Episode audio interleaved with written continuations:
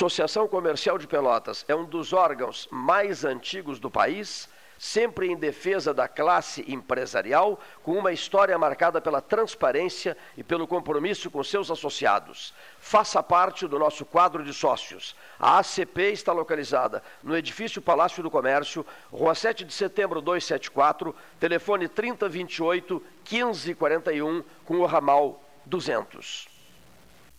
Nos últimos meses, o Sanep investiu muito no abastecimento de água. Foram construídas subadutoras, feitas substituições de rede, limpeza da tubulação e reativação de reservatórios. Nossos servidores também foram valorizados. Criamos adicional salarial de difícil acesso, compramos equipamentos de proteção individual, novos vestuários, novos veículos e o horário de atendimento foi ampliado. Tudo isso para melhorar o serviço à população. Você contribui e o Sanep retribui.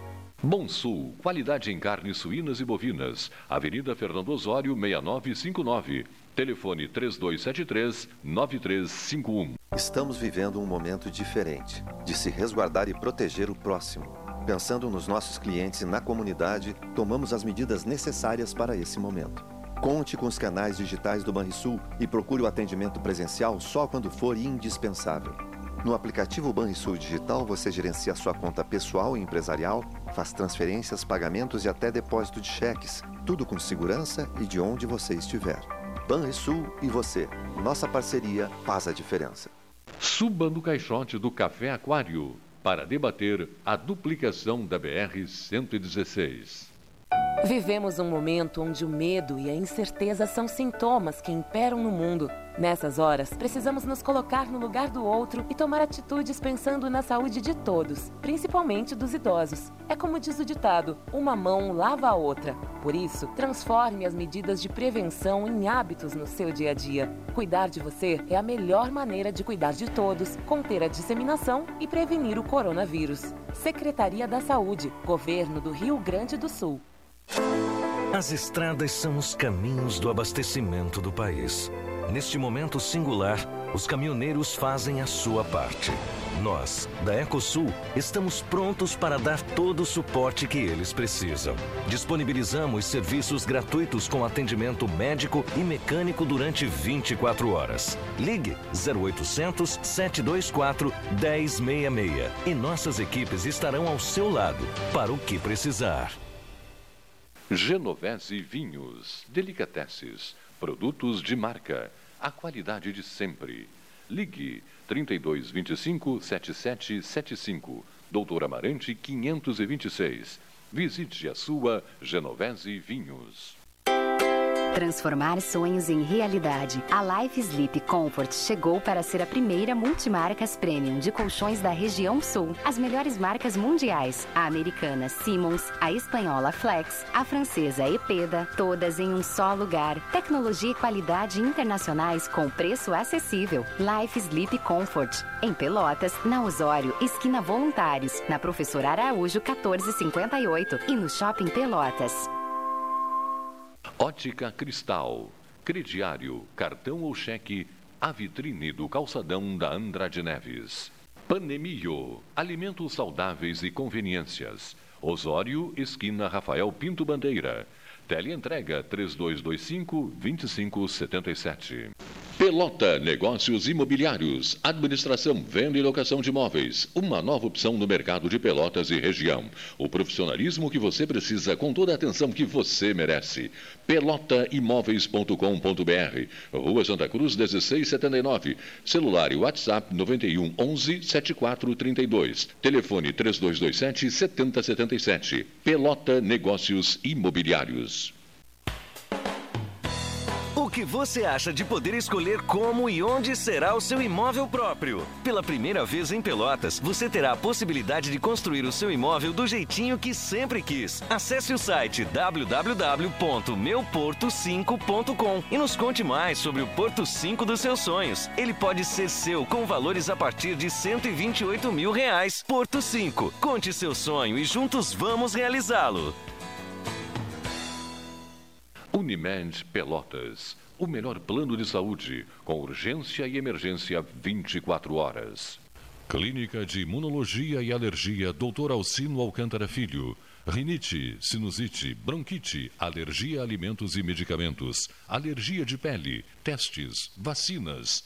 Clínica de Imunologia e Alergia, Dr. Alcino Alcântara Filho. Em Pelotas, Rua Princesa Isabel 280 e em Rio Grande, Avenida Portugal 213.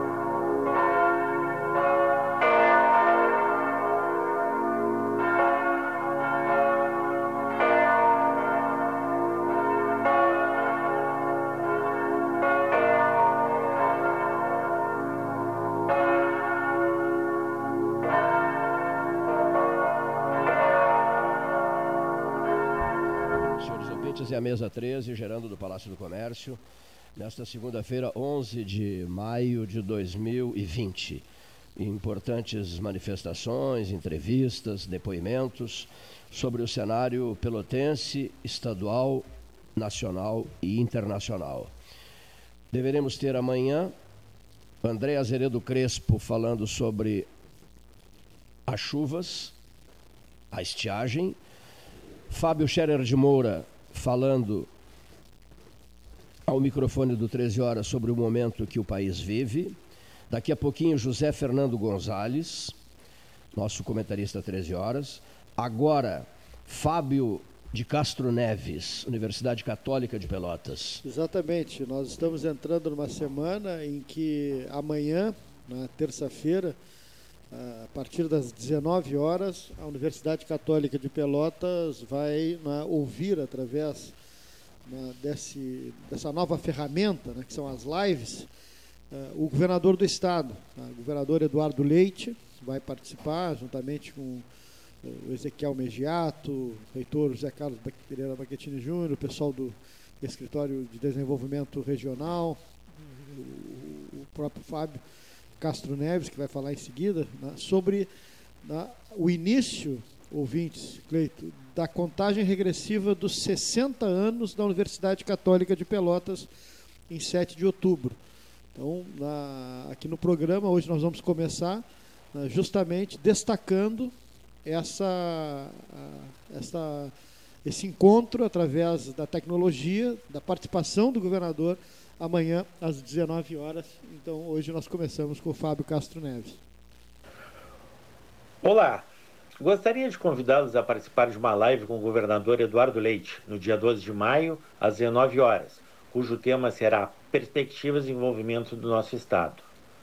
O evento será transmitido através do Insta, arroba CEPEL, sendo a primeira de várias lives do projeto NES 60, que dá início à contagem regressiva dos 60 anos da Universidade Católica de Pelotas, o CEPEL. Todos que se inscreverem previamente no evento terão direito a um certificado referente a uma hora de participação.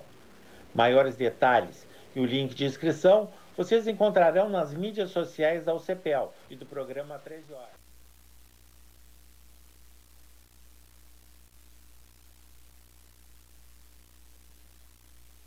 Neves, Universidade Católica de Pelotas, começando a semana, dando a largada, né?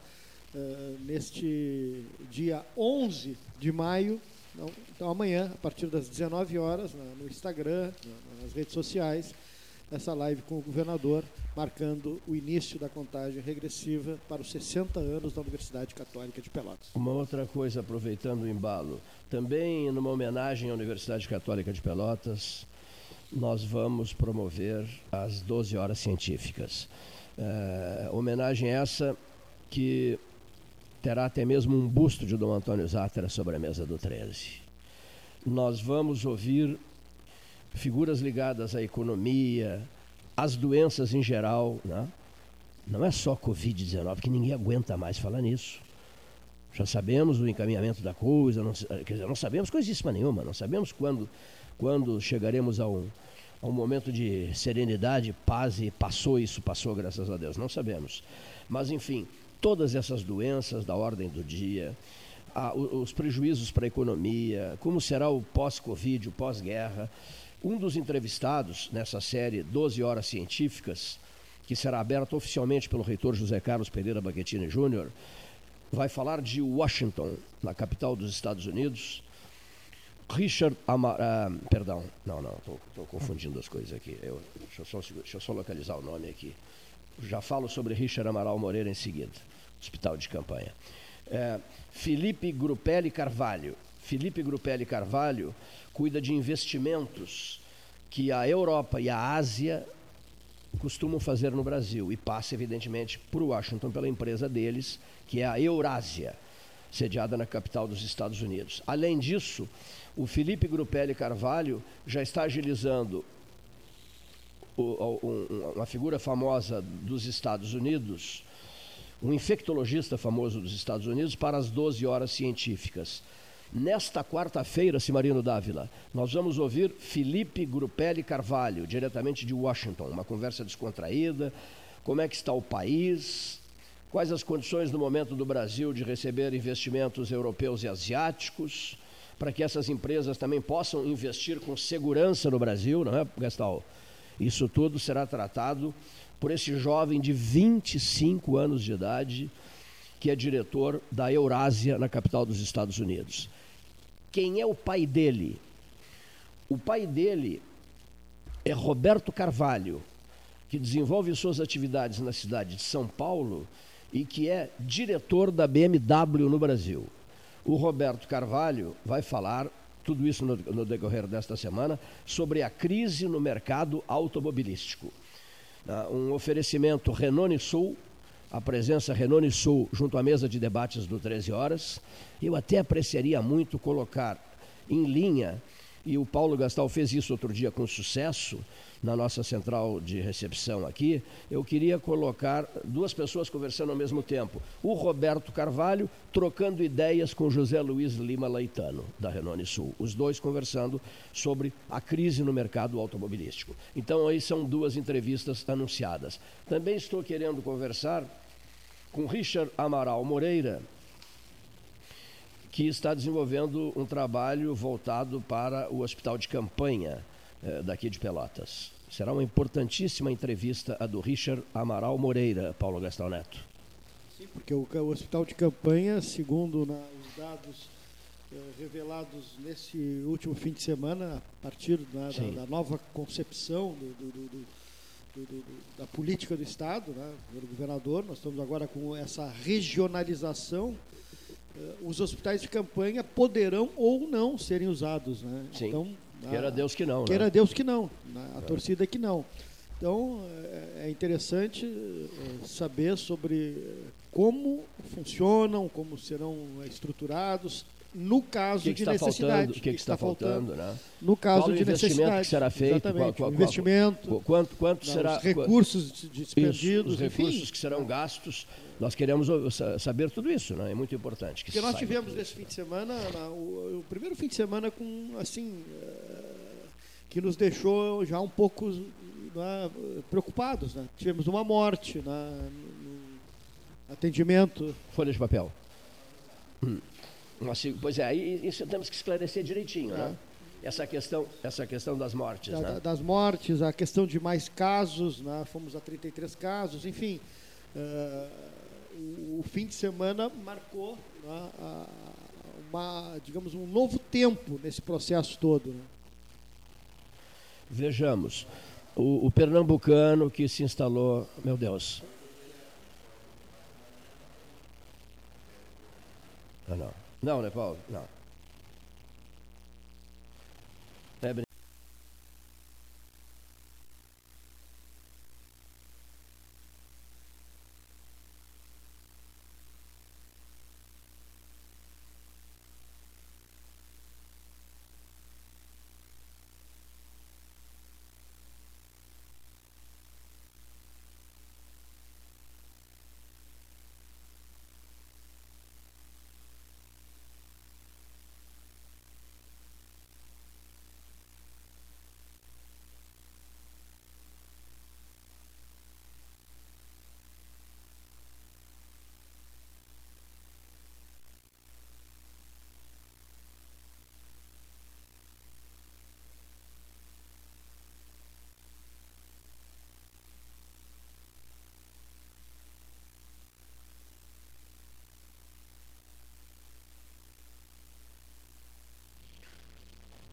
Muito bem, um corte de energia elétrica, um pequeno corte de energia elétrica.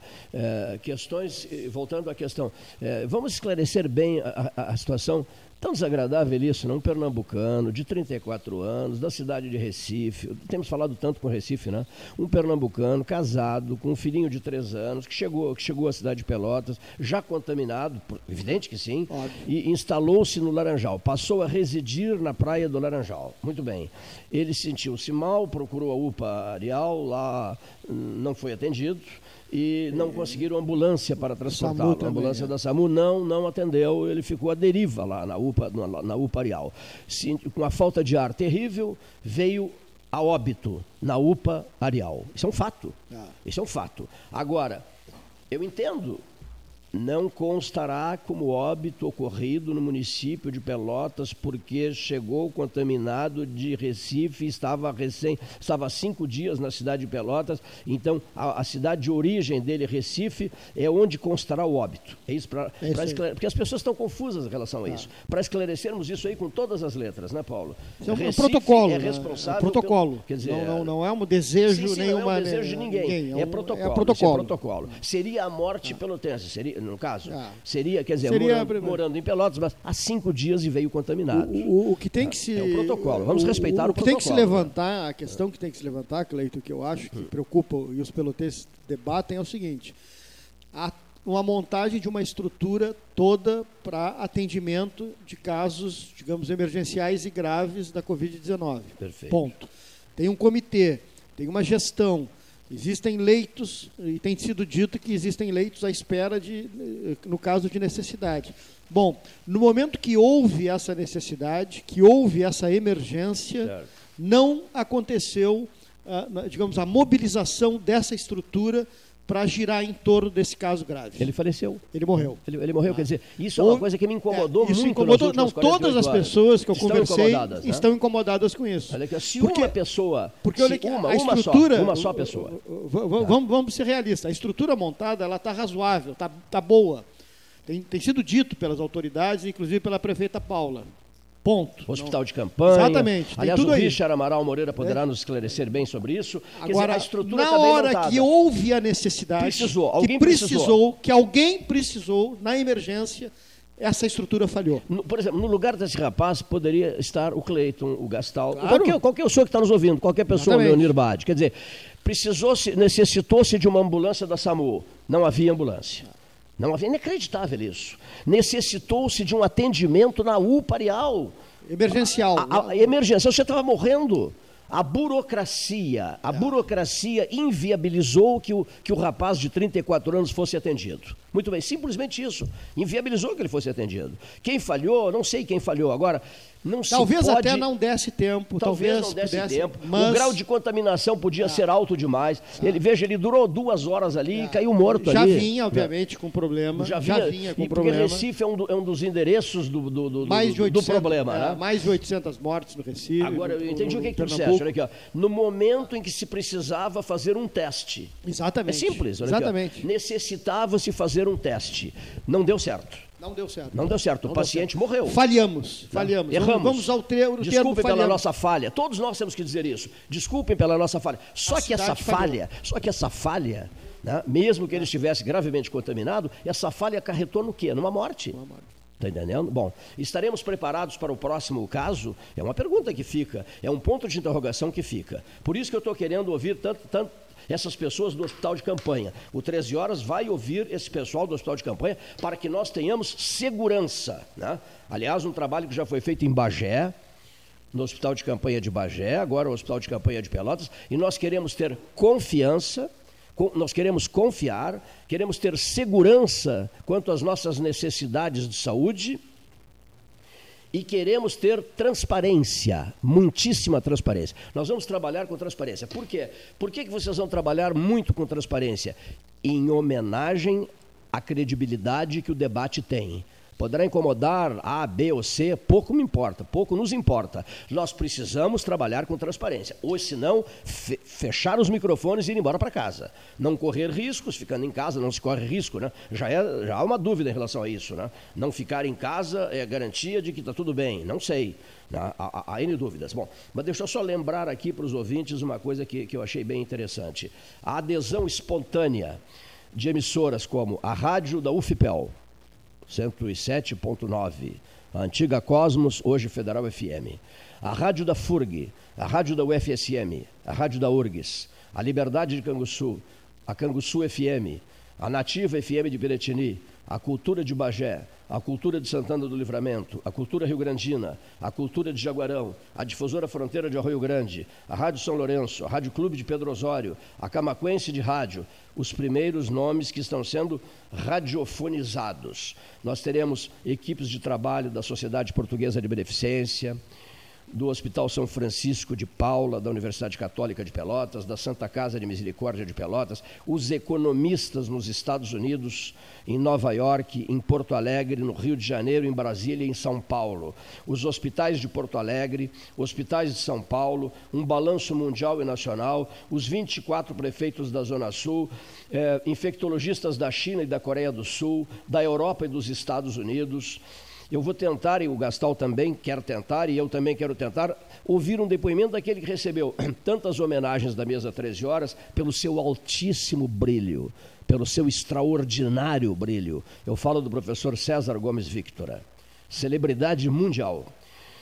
O pós-guerra da pandemia, questão de empregos, de empresas falidas, verbas públicas, contratos emergenciais. Falando nisso, Falando nisso, nos contratos emergenciais, eu conversei pelo telefone com o Eduardo Faustini, que é repórter, e que fez um trabalho muito interessante. Olha aqui só. Corre riscos o governador de Santa Catarina. Por quê? Ex-bombeiro, você sabia? Ah, sei, sei. Ex-bombeiro, olha aqui, ó. corre riscos. PSL. Por quê? Por quê? Porque o ex-governador de Santa Catarina avançou o sinal. Não sei se ele ou os assessores dele. O, o secretário da Saúde caiu. O chefe da Casa Civil do governo de Santa Catarina caiu. O que que fez o governo do estado de Santa Catarina, ouvinte? Comprou respiradores. Fez o seguinte: entrou em contato com uma empresa que era fantasma no Rio de Janeiro. E o que que fez? Olhe só o que que fez o governo do estado de Santa Catarina. Repassou 33 milhões de reais. Transforma isso aí. Não, não, nem transforma, porque quando a gente fala em dólar, a gente até se assusta, né? Dizem que irá a 8 no final do ano. Olha aqui. Repassou 33, o Globo do Rio noticiou isso, É. repassou 33 milhões de reais para uma empresa fantasma do Rio de Janeiro.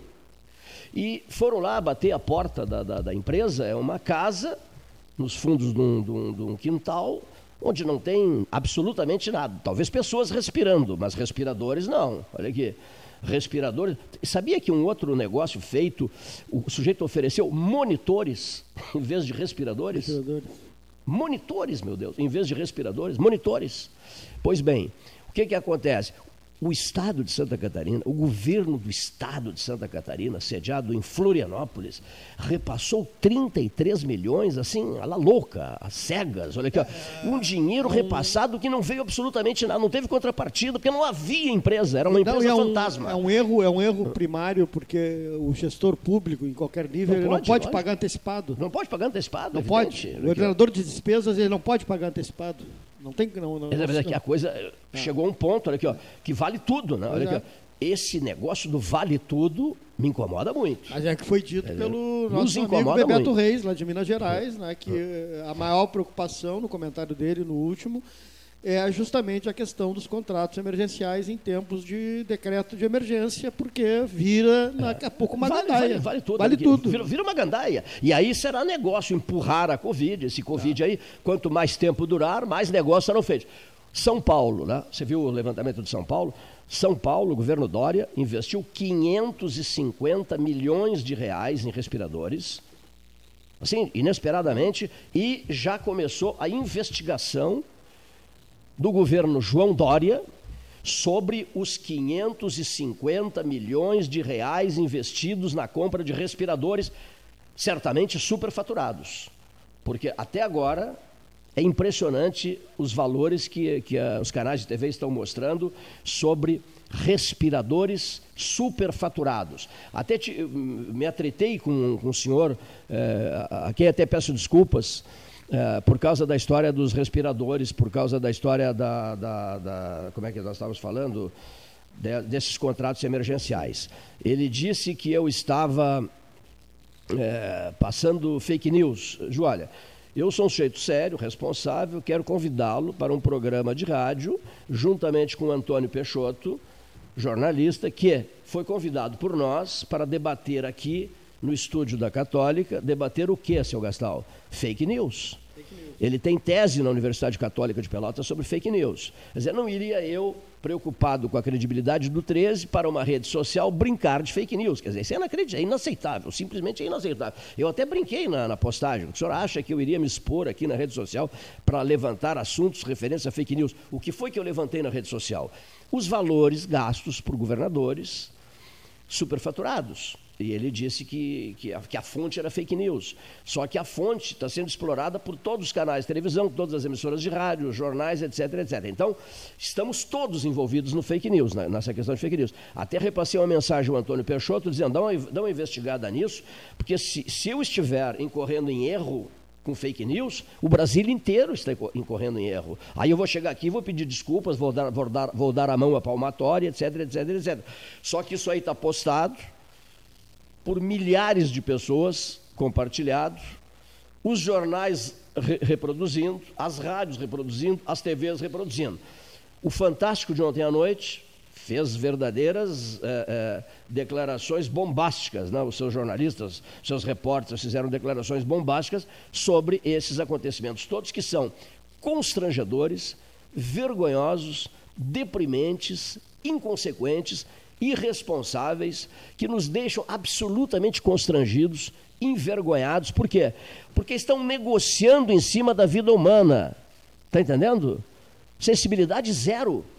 Estão iniciando negociações através de contratos emergenciais no país em cima da saúde humana, da vida das pessoas, de crianças, jovens, adultos, idosos brinca-se com a vida humana com uma disfarçatez, perdão, com uma disfarçatez inimaginável, senhoras e senhores ouvintes.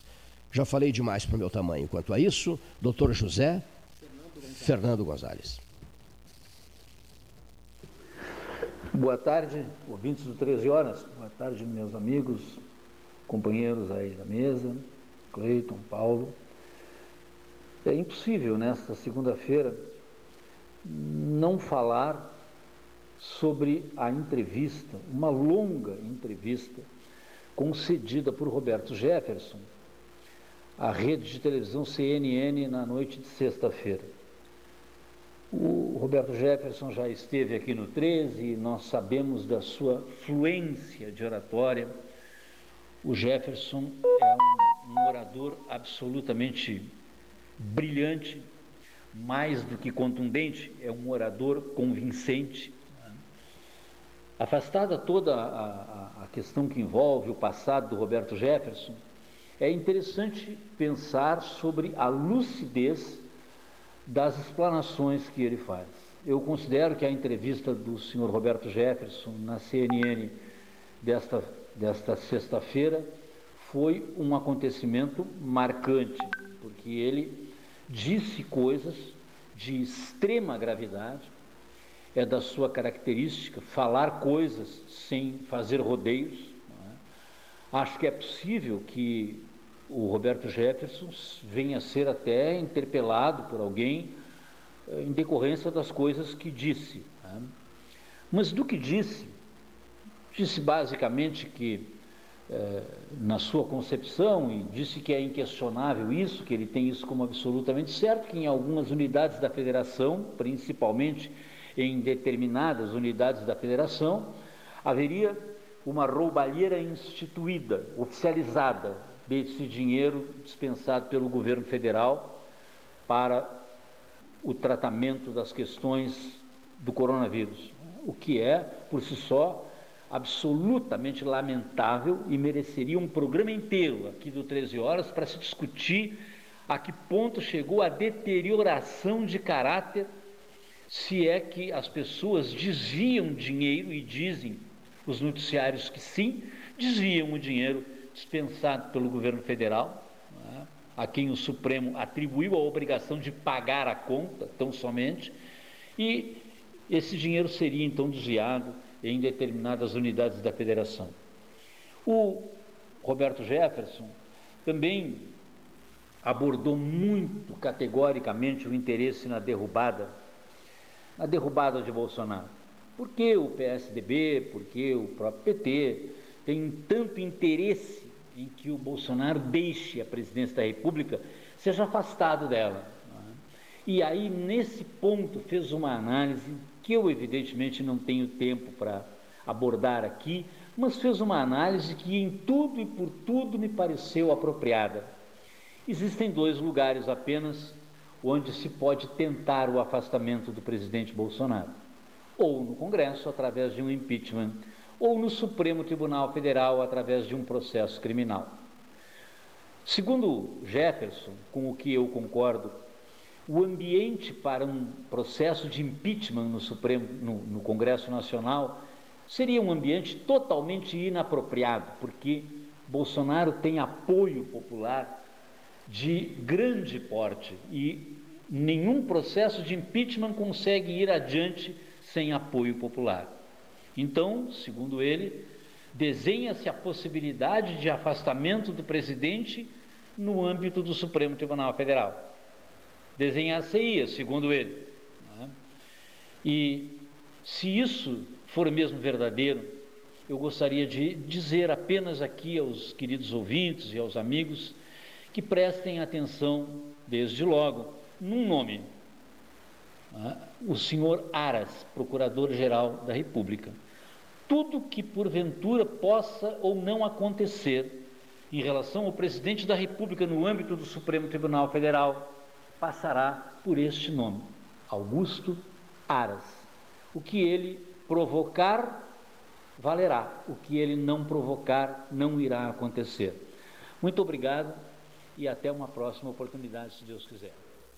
Doutor Gonzalez, gostei de ouvir o doutor Gonzalez, né? sabe falar, sobe muito bem numa tribuna e dá o seu recado consistente. E, né? e comentou sobre a entrevista do presidente do PTB, que nós acompanhamos, até Isso. me chamasse a atenção na CNN Brasil, Roberto Jefferson, e falou muitas coisas naquela entrevista, aquilo que ele havia falado aqui no 13. Né?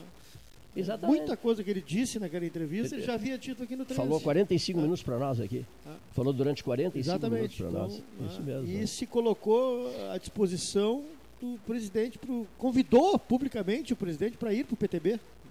Ele termina a entrevista convidando. O PTB está de portas abertas para o presidente. Ele é o presidente nacional lembrando, do partido, né? É, lembrando que o presidente está sempre tá sem partido. Quem é o presidente estadual do PTB, Gastão? Puxa, já te digo. Não, não tem pressa, olha aqui, ó. Uh, Partido Trabalhista Brasileiro. Quem é o presidente do Diretório Municipal Aqui do é PTB? o, é o Agostinho Secretário Meirelles. de Estado Agostinho Meirelles Neto, né? Secretário das prefe... dos municípios, né? de interlocução com os municípios, uh, secretário de Estado. É o presidente do Partido Trabalhista Brasileiro em Pelotas. Na- Nacionalmente é Roberto Jefferson, que nos concedeu uma entrevista de 45 minutos. E no Rio Grande do Sul, eh, era o Lara, não era? Eu acho que é o Lara. Era o Luiz Augusto Lara ou ainda é o deputado Luiz Augusto Lara? Vamos É, descobrir. já- né? já- já. Presidente estadual do Partido Trabalhista Brasileiro. Bagé e Pelotas, Pelotas e Bagé. Bem vinculadas as duas cidades, né? em N áreas de atividade. Né? Pelotas e Bagé, Bagé e Pelotas. Luiz Carlos Busato. Luiz Carlos Busato. Luiz Carlos Busato. é, não, não foi secretário municipal, O vice-presidente é o Luiz Augusto Lara. O vice é o Lara. O vice é o O Lara. deputado Ronaldo Santini, também vice-presidente, Relações Institucionais. E o presidente é Luiz Carlos Busato. Bom, Exatamente. Deixa eu só aproveitar o ensejo aqui e fazer um outro registro. Anotem um nome. Augusto Aras. Alô, doutor Gonzalez. Procurador-geral Da República. da República, professor da Faculdade de Direito da, da UNB, Universidade Nacional de Brasília. Augusto Aras, anote esse nome, esse nome estará na ordem do dia ainda nesta semana, mas eu acho que fundamentalmente na próxima semana, a valer na próxima semana. Anotem esse nome, Augusto Aras. Prestem atenção nesse nome. Depois a gente conversa, né, Gastão? Depois a gente conversa. Uma outra coisa que, que deve ser dita aqui. Vai ser muito falado essa semana. Sim, será Este nome. estrela. Será estrela, né? Será estrela, a estrela da semana, né? Muito bem. Queria, não, não queria esquecer de algo que é importante destacar aqui no 13 horas. Se não vejamos, um- um- estabelecemos um- um- um- uma pesquisa, nós vamos precisar de matemáticos, né? Lino de Jesus Soares, Maria Rocha Mendonça e outras figuras consagradas da matemática, né? Olha aqui, daqui a pouquinho o Ivo Gomes da cidade do Porto. Olha só, Portugal, Paulo, que tem 10,28 milhões de habitantes, tem uma área de 92.212 quilômetros quadrados. Quer dizer, é, é muito pequeno Portugal se comparado ao Rio Grande do Sul. Da- da- vamos aproveitar o embalo aqui, vamos aproveitar o embalo. O Rio Grande do Sul, Portugal tem 10,28 10,28 milhões de habitantes. O Rio Grande do Sul tem mesmo. 11,29. A população é regula. É, 11,29, muito superior à população do Rio Grande do Sul, maior a população do Rio Grande do Sul. Portugal tem 92.212 quilômetros quadrados. O Rio Grande do Sul tem 281.748 quilômetros quadrados. Acho que dá quase Três vezes mais. três, três vezes Portugal dentro do, do território do Rio Grande do Sul. Né? Então vamos, já que iniciamos o baile aqui, Portugal, 1.135 mortes, Rio Grande, Rio Grande do Sul, 90 e pouco. 99. 100, 100, 100. Sem, sem morte. Chegou a 100 mortes, é. Rio Grande do Sul, 100 mortes. Portugal, 1.135 mortes. O Rio Grande do Sul é três vezes maior do que Portugal. Olha só, para o ouvinte, né? faz, a, faz a projeção e faz a, imag, fica imaginando as diferenças né? territoriais de, de população, etc. É, Portugal, Portugal teve, teve até aqui, né? 27.581 casos. O Rio Grande do Sul, 2.493 mais 46. Você tem que fazer essa conta aí. 2.493, você faz a conta aí. 2.493 mais 46, para dar o número certo de casos no Rio Grande do Sul. 2.493 e acrescentando mais 46, que é o último. o último leva- 2,539. 2.000 2.539 casos. Então, o Rio Grande do Sul, 2.539 casos. Portugal, Portugal, 27.581 casos. Olha só, Ah. Portugal, muito mais testes que no Rio Grande do Sul. Sim, sim, claro, exatamente. Entendi. Essas coisas são importantes que a gente vai dizendo, né? E o, e o outro, o último item, Paulo, Portugal. é, Portugal, recuperados em Portugal, recuperados em Portugal, 2.549 pessoas. Bom, no Rio Grande do Sul, nós não temos o número de recuperados. Eu, pelo menos, não tenho aqui. Né? 2.539 casos, 100 mortes. Está faltando, faltando os recuperados. Tenta aí da. da o Lino já está tentando, o Lino já está vendo ali. Faltando os recuperados no Rio Grande do Sul, que é uma das perguntas que eu mais ouço na rua. Vocês não falam dos recuperados? Faltando os recuperados no RS. Muito bem. Agora vamos fazer uma outra leitura. Vamos comparar o Rio Grande do Sul com a vizinha, o estado de Santa Catarina. Prezadíssimo Paulo Carpes. Olha só, o Rio Grande, que tem Porto Alegre como sua capital, e Piratini como sua capital farroupilha, e a tua Santa Catarina. Vamos lá. O estado do Rio Grande do Sul, 11,29 milhões de habitantes. Santa Catarina, 6 milhões 727 mil. Vai me ajudando aí, Paulo. A metade? Não, não. Não, não, metade não. Né? 11 contra 6. Né? Né? 11 contra 6. Né? 11... A metade. É, praticamente. Né? Olha aqui, o Rio Grande do Sul tem 281.748 quilômetros quadrados. O estado de Santa Catarina tem 95.346 quilômetros quadrados. De 281 o RS para 95 mil quilômetros quadrados o estado de Santa Catarina. Casos no Rio Grande do Sul, 2.539. 2.539 no Rio Grande do Sul. Em Santa Catarina, a vizinha, 3.372. Veja só, Santa Catarina, 3.372 confirmados. Rio Grande do Sul, 2.539. Santa Catarina à frente, e bem à frente. E olha as diferenças, por exemplo, geográficas.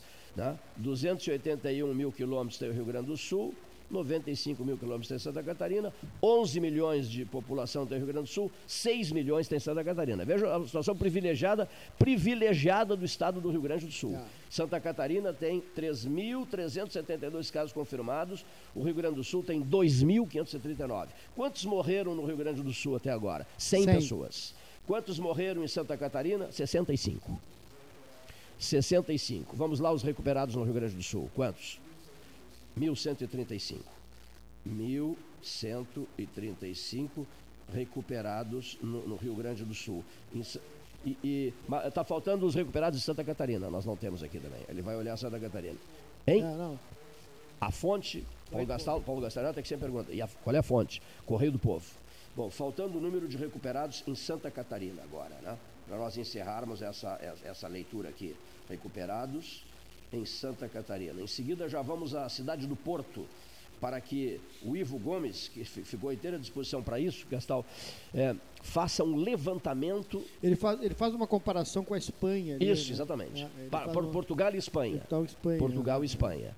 Bom, vamos e, só confirmar. E, e ontem eu conversei muito com a minha irmã, que está tá em Portugal, né, e com, com, com Mora em Lisboa. Né, mora em Lisboa. Mora em Lisboa, Lisboa está no norte, né, é. estão num sítio lá, nessa quarentena. E a, a explicação, a, digamos, aquilo que foi dito tanto pelo Eduardo, é dito pelo, pelo Ivo e pela Luciana, é que houve um respeito muito grande. As pessoas adotaram uma prática Portugal. antes mesmo do Estado deliberar. Perfeito partiu das pessoas. Por próprias. livre e espontânea vontade. Exatamente. Aqui, ó. Houve os um, portugueses. Os portugueses. Já os é. espanhóis não. Já os espanhóis não. Já os espanhóis não. É, é uma cultura diferente, né? O português é mais comedido. Agora, olha é só, mais... que, como, é, como, é, confuso isso tudo. Eu hoje de manhã me lembrei de ti quando eh, postei na rede social, eh, recebi uma imagem do Andrei Moratório Gurvitz de Londres, eh, mostrando o seguinte. Primeira relaxada na capital inglesa. Sabe o que, que aconteceu? As estações de metrô superlotadas, e o metrô superlotado. E eu, eu, eu postei as fotografias. Isso acontece aqui em São Paulo, né? Em São Paulo. Trem, e aqui e também, né? Aqui, Rio São Paulo. Aqui, ó. Londres, Londres, Paulo Moreira, Londres, que Londres que é um exemplo de disciplina, de organização, de educação, isso, aquilo, aquilo outro, né?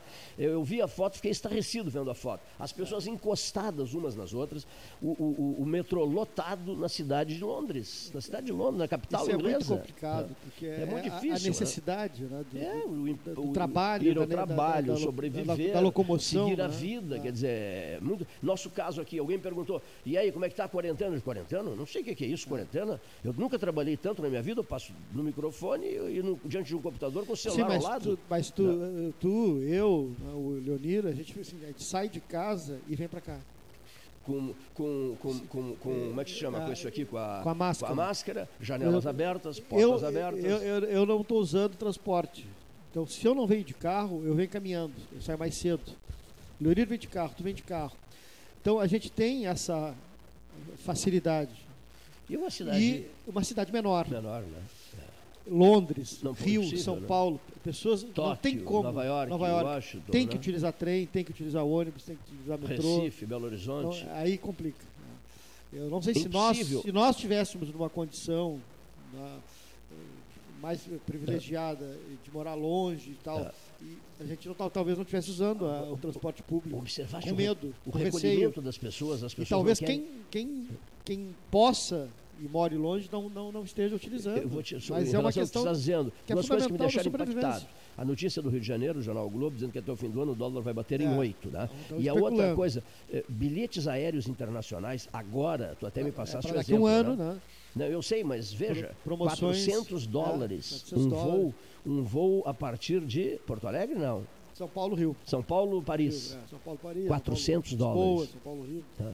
E, e- e 400 São Paulo. dólares para São Paulo, Lisboa, São Paulo, Roma e São, São Paulo, Paulo, Roma, etc. Um voo para Washington, por exemplo, de onde nós vamos falar depois de Lembrando amanhã. que o dólar está batendo aí, né? Sim. Em Sim. seis e pico, né? Não chega. Para Casa de Campo, seis. Seis, é.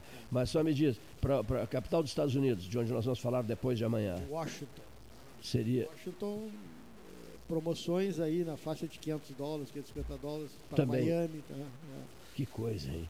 Que coisa impressionante. né? Mas enfim, Paulo, E esse é outro futuro também que é muito incerto, né? o das aéreas. As aéreas não, não, não se sabe ainda como é que vai ser o, o futuro das aviões parados. A me falava exemplo, hoje da manhã sobre isso. Os aviões parados. A Avianca, por exemplo, está com problemas já. Aviões parados, um mês parado, um, um avião que fica um mês parado. Né? É complicado já até a, a segurança desse avião, né? Ah, número de recuperados em Santa Catarina. Mais, 1.400. mais de 1.400. Segundo o G1, o G1 Santa Catarina. Olha aqui, ó. no Rio Grande do Sul, os recuperados são 1.135. Em Santa Catarina, mais de 1.400. Bom, vamos à cidade do Porto. Vamos, Vamos ao Porto, A vamos encantadora cidade do Porto. Olha aqui, ó. O Douro, o Douro, a tranquilidade. Você notou isso na cidade do Porto? Aquele, aquele cheiro dos séculos. Ela foi fundada na Era do Bronze. Prezadíssimo amigo Ivo Gomes, cidade do Porto. Ora, boa tarde a todos. Uh, boa tarde, amigo Cleiton Rocha, como estás? Tudo bem? Hoje aqui, dia 11 de maio, para te falar um pouco das últimas duas semanas e desta evolução do Covid-19 em Portugal e Espanha. Uh, realmente é difícil até comparar, o, eu não sou matemático nem epidemiologista, mas é difícil comparar os números e perceber porque é que em Espanha houve mais de 10 vezes os casos, ou melhor, do que em Portugal. Eles têm tantos mortos por Covid-19 como nós temos de infectados e os nossos mortos, os nossos infectados são na ordem dos 27 mil, os mortos deles nessa ordem também, 26 mil qualquer coisa, e os nossos mortos na faixa dos mil e poucos. E portanto, qual é que é a grande diferença? Uh, eu acho que aqui efetivamente o, o povo antecipou-se até às medidas do governo e, e o facto de nós começarmos um pouco mais tarde uh, ajudou-nos a, a, ter essa percepção e quando ainda só tinha morrido uma pessoa nós já estávamos em casa e, e em confinamento profilático e, e pronto, e protegidos, digamos assim. Uh, pronto, acho que a cultura do sul da Europa, a cultura dos portugueses, como dos brasileiros, dos espanhóis, dos italianos, de, de, estar com a família, de fazer grandes reuniões, de, não é, de conversar, de estar junto, de almoçar, jantar, uh, levou a esses rápidos contágios. E, e, pronto, essa experiência que os italianos viveram um mês antes de, dos portugueses ajudou-nos a, a, tomar essas medidas e a, e a conseguir este caso de sucesso.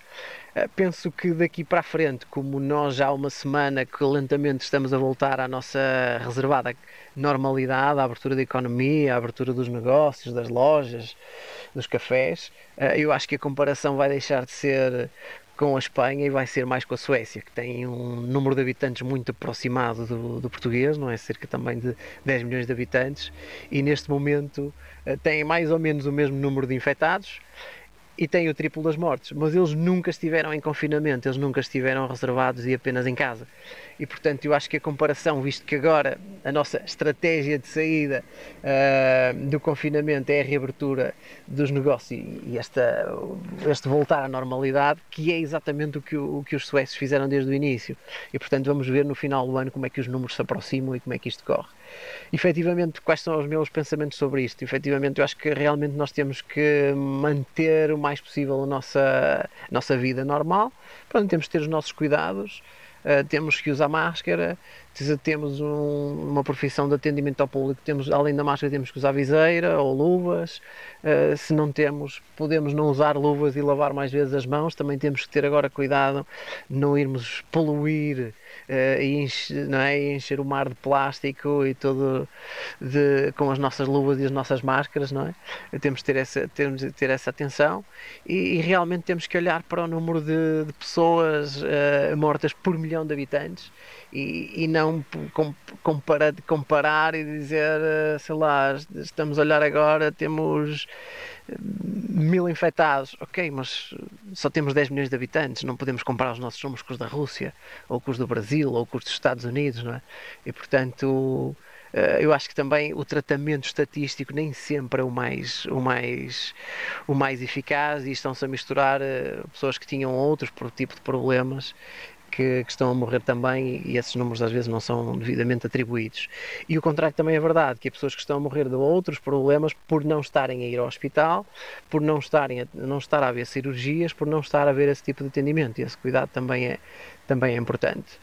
Uh, posto isto, desejo-vos a todos uma, uma boa semana. Espero que o tempo quente esteja a ajudar e a manter esses números baixos e que pronto, muito obrigado, prezadíssimo amigo Ivo Gomes.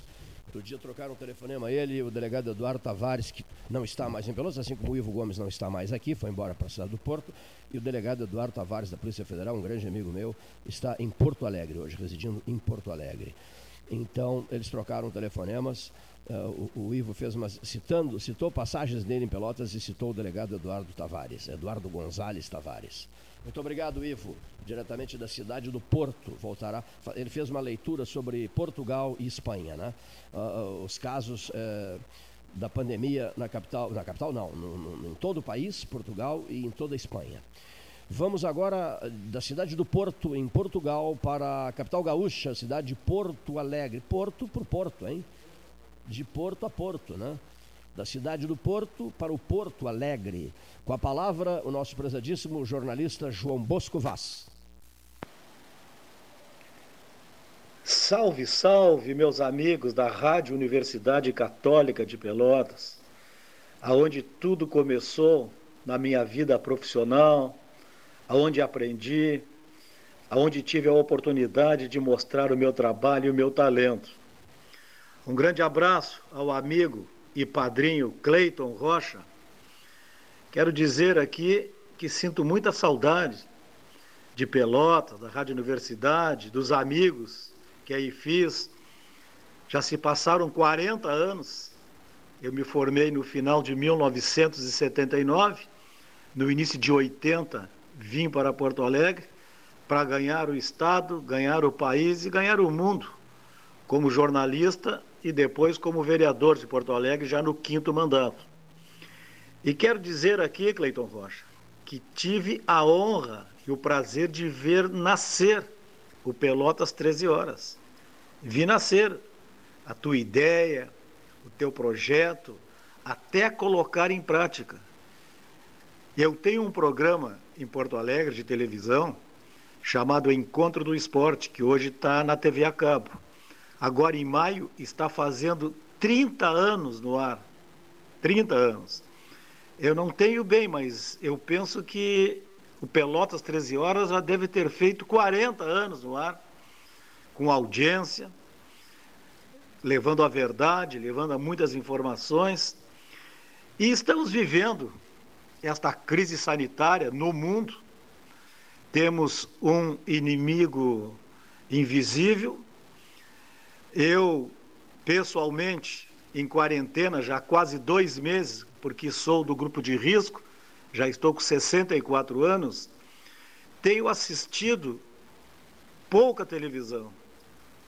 Porque uma televisão diz uma coisa, outra TV diz outra, um noticiário diz uma coisa, um médico sanitarista diz uma coisa, o médico epidemiologista diz outra coisa, e aí a gente pira, né? Porque nós estamos em casa com ansiedade, com incertezas, e tudo isso vai passando pela nossa cabeça. Então eu prefiro em casa ficar lendo, eh, assistindo filmes quando posso e conversando com os amigos, né? porque as pessoas estão uh, fragilizadas com essa situação. Agora, será que vamos sair melhores dessa situação? É uma pergunta que eu me faço. É uma pergunta que eu me faço. Porque eu sou espírita e quero dizer que tem uma mensagem em tudo isso uma mensagem tipo assim do universo, de Deus, dos orixás, dos espíritos de luz. Olha, tem muito egoísmo aí, tem muita ganância, tem muito ódio e está faltando solidariedade, amor. E aí eu tenho dúvida se sairemos melhores dessa, se a humanidade será muito melhor. Quero deixar aqui um grande abraço ao Cleiton Rocha, aos amigos da Rádio Universidade, aos amigos do Pelotas 13 Horas e dizer que é uma situação difícil, né? essa questão se levarmos para o lado da economia. Empresas já quebraram, empresas vão quebrar, pessoas que já estão passando fome, pessoas que vão passar fome. E essa é uma situação difícil de ser equalizado. Segue a ciência, fica em casa, vai abrindo aos poucos, faz protocolos, como o senhor governador Eduardo Leite está fazendo, acertadamente. Pois é, ficam essas dúvidas no ar. Um grande abraço. Grande Bosquinho, Bagense, tudo, como diz Luiz Carlos Vaz. Meu querido, anda, mexe, vira, tudo começa e termina em Bagé. Né? Bagé é o centro do mundo. Bagé é o umbigo do mundo. João Bosco Vaz, de onde é, de onde é João Bosco Vaz? Bagé. Bagé. Elvis Presley, onde mora? Bagé. Em que endereço mora Elvis Presley? Vila Kennedy. Vila Kennedy. O que, que Elvis Presley faz bem cedo quando acorda? Põe uma peruca, óculos escuros e um jaquetão. E vai à padaria. Vai a uma padaria de Bagé, uma filial da Panemil, na cidade de Bagé. Mas é, tudo começa e termina em Bagé. É uma coisa impressionante. Por exemplo, Pedro Moacir Pérez da Silveira. De onde é, Pedrão? Bagé. Bagé. Luiz Carlos Vaz. Da Ulha. Não, não, Bagé. Bagé. Bagé. O deputado Luiz Augusto Lara. Bagé. É de Bagé. O branco da seleção brasileira. Bagé. É de Bagé. Hoje é. Onde é que viveu o juiz Lalau? O juiz Lalau viveu, viveu um tempo num momento extraordinário da sua vida. Em que cidade? Em Bagé. Em Bagé. Tinha cavalos. Olha aqui, ó. O, hein? Doutor Calil. O doutor André Calil. Que ontem participou novamente. Da, Isso, olha aqui. O Luiz Calil me telefonou ontem.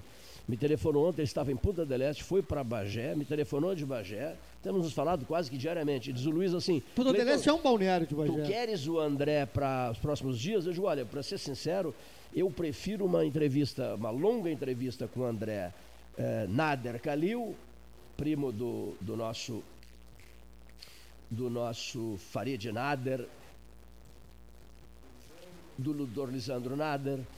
Eh, eu quero o André Nader Kalil nas 12 horas científicas. Direto, eu sou um dos maiores entusiastas, e o Gastal sabe disso, da vida de Lincoln, presidente norte-americano. Pois onde é que mora o senhor André Calil, filho de Bagé? Onde é que mora? Mora em Lincoln, a capital do estado do Nebraska. Centro Médico de Lincoln, no Nebraska. De lá vai falar Dr. André Calil, celebridade internacional, ao microfone da Católica de Pelotas e das 30 rádios da, das 12 horas científicas.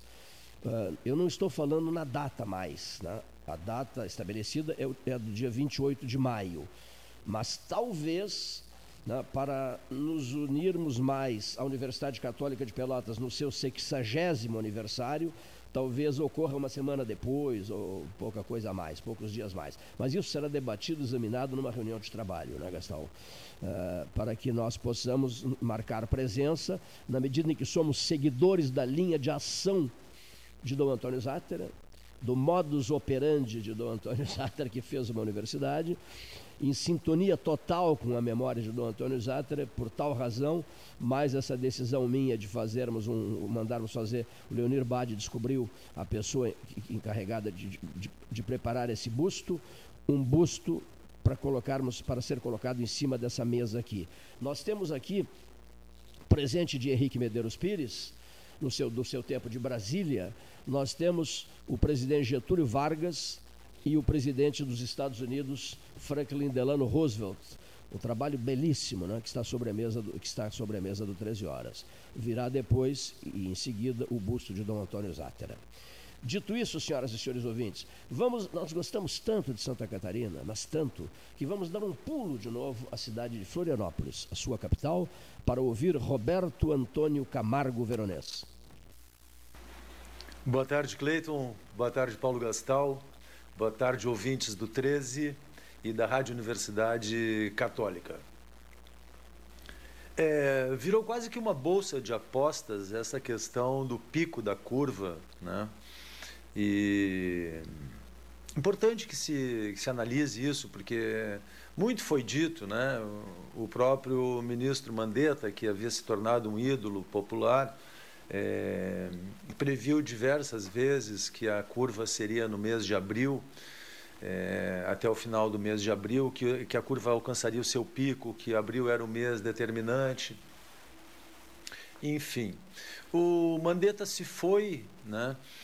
E continuaram as previsões, é, umas mais dramáticas, outras mais sensatas, né?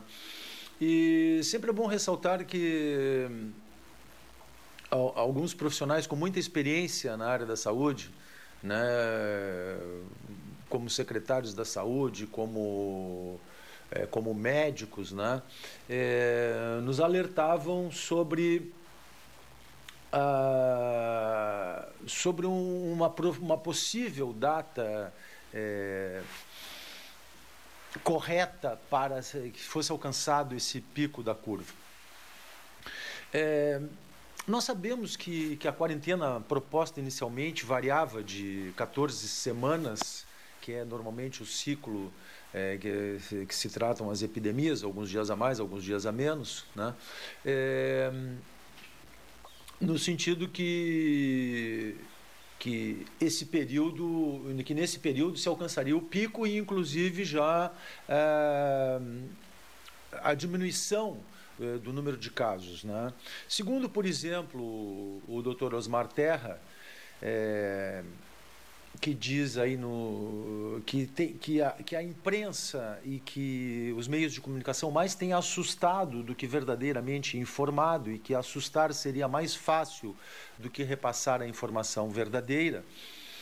É, mostra também é, um provável exagero de algumas autoridades ao, ao delinearem a, as suas ações, é, como por exemplo o prefeito de São Paulo, é, com esse tão sugestivo nome, Covas. O Covas Diz que havia contratado coveiros, muitos, muitos coveiros a mais, que havia aumentado de 200 para 400 corpos. É,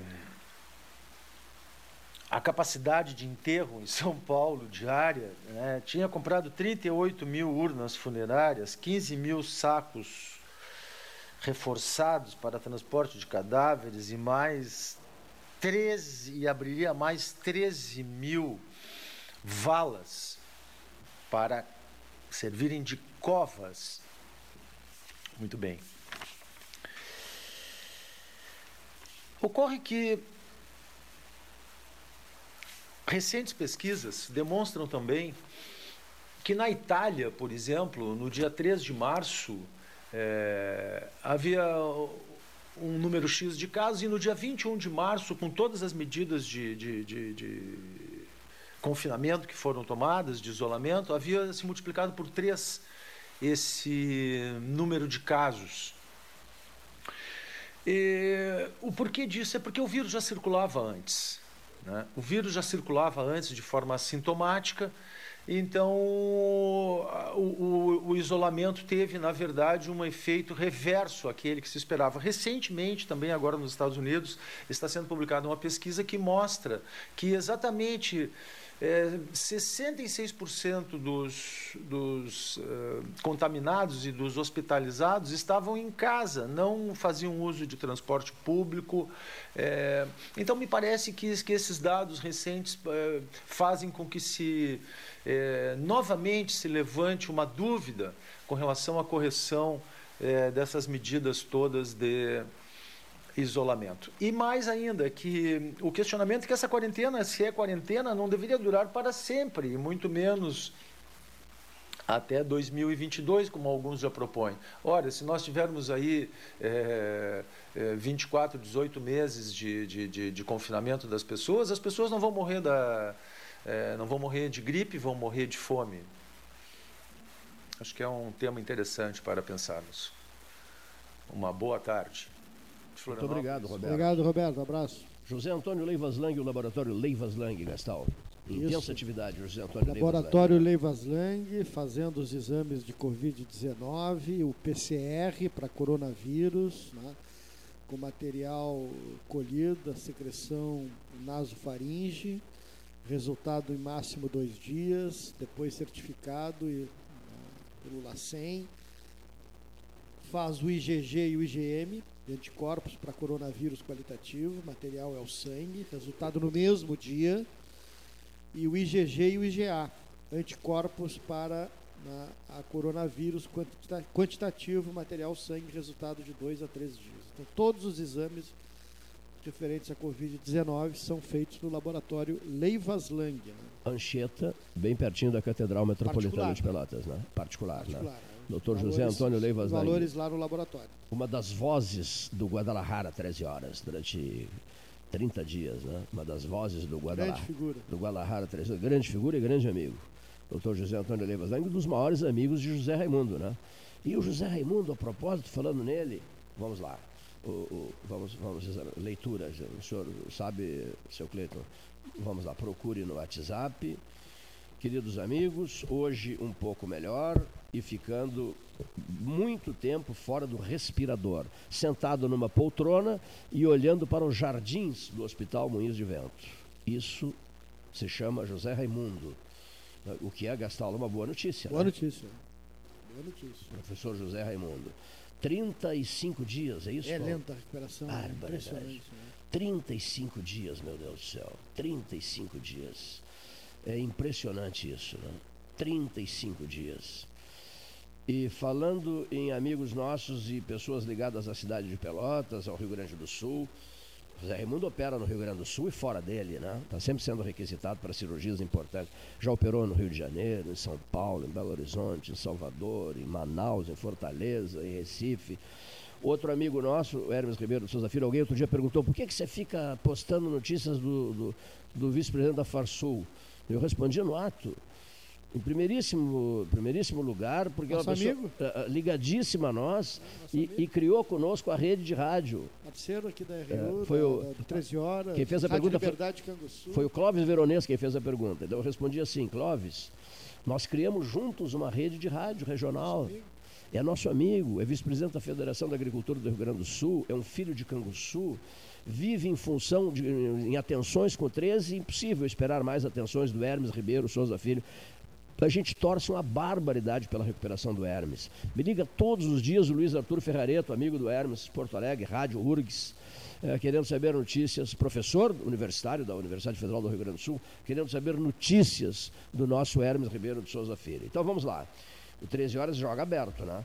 É, a, a sobrinha passando uma mensagem para o tio a filha do Hermes mandando uma mensagem para o Sebastião Ribeiro Neto, outro amigo do coração. Continua praticamente o mesmo quadro de ontem. Tio, sem febre, infecção cedeu um pouco, está com anemia fazendo transfusão. está um pouco amarelo, usando ventilação mecânica. Né? Então é o Hermes, no hospital da FAO, no hospital da UFPEL, continua também, que nem a situação do José Raimundo, mais ou menos as mesmas datas, né? O Hermes batendo 35 dias, Gastão. Mais de um mês de UTI. Sabe o que é isso? Falava em 28, né? É, digamos, o tempo de recuperação da Covid, mas está dois casos né? acima desse tempo, bem In, acima Impressionante, né? Olha aqui, ó. falamos no laboratório Leivas Lang, vamos falar no Bistrô Pelotense, o Márcio Ávila ao nosso lado, organizando as 12, as 12 não, as, os 13 chefes do 13 horas. 13 chefes que vão preparar pratos diferenciados, vão comentar no rádio esses pratos, vão trocar ideias conosco, até para criar um clima de descontração nesse período de quarentena. O pessoal do Bistrô, Márcio Ávila, o pessoal do Chu Restaurante, Fernandinho Manta, será um dos 13 chefes, Fernando Manta, Chu Restaurante, Hotel Manta, endereços tradicionais ligados à mesa do 13. Citei dois, citei duas pessoas, do, dois chefes do 13 horas, do, os 13 chefes do 13 horas. Criamos também, para melhorar o, o ambiente e, e estabelecermos descontração, e houve uma colaboração da Eva Greque Fuentes, muito interessante, e do Márcio Ávila, os dois colaborando na história dos pudins. O senhor é alucinado por pudins? Eu recebi essa pergunta pelo WhatsApp dos Transportes Santa Maria Limitada. Respondi: sou sim alucinado por pudins. Bom, é alucinado por pudins. Então, nós criamos o seguinte: olha aqui. Os 13 chefes. Não, não, aí não é 13 chefes. Os 13 pudins da quarentena. Esse é o nome. Os 13 pudins da quarentena. Então vamos lá. Que pudins, faça a contagem, Gastal, por gentileza. Que pudins são esses? Pudim de leite condensado, pudim de queijo, pudim de laranja, pudim de claras, pudim de gemas, pudim de pão, pudim de coco, pudim de tapioca, pudim de ameixa, pudim de chocolate, pudim de doce de leite, pudim de limão, pudim de morango, pudim de peixe, Já passou dos 13. pudim de butiá e pudim de araçá. Olha só, Eva Greque Fuentes e Márcio Ávila. Passou dos 13, né? Passou. Então é preciso eliminar pudins. Faremos isso. Vamos eliminar pudins para os 13 pudins da quarentena. Esse é o nome da promoção. Os 13 pudins da quarentena. Como é que funciona isso, seu Cleiton? Da seguinte maneira: o senhor é, prepara a sua receita do pudim em casa, depois telefona, uh, não, no seu próprio celular você grava a receita do pudim, comenta sobre o pudim da sua vida, o seu pudim preferido, etc, etc, passa para o celular 99125 6333 ou para o celular 981 14 8808, você subirá no caixote do Café Aquários, e vai comentar durante quatro minutos. Pede o Leonir Bade que esse tempo seja de três minutos, que facilita a vida dele, porque ele está com 87 mensagens para serem rodadas, no sentido de que sejam rodadas e que isso é, é desagradável não atender uh, as, as, solicitações feitas, né? Pela própria mesa 13 horas. Então você, bom, descreverá o seu pudim, falará sobre o, o que, que esse pudim representa na sua vida, foi o pudim do seu casamento, o pudim quando nasceu seu filho, a sua filha, tal, tal, tal, tal, tal. E depois, seu Cleiton, bom, depois você endereça esse pudim para o sétimo andar do Palácio do Comércio, Salão Amarelo, Associação Comercial de Pelotas, Rua 7 de Setembro, 274, esquina 15, esquina 15. Né? Você manda para cá, que nós temos uma geladeira grande aqui, para colocarmos no interior dessa geladeira os 13 pudins. Né?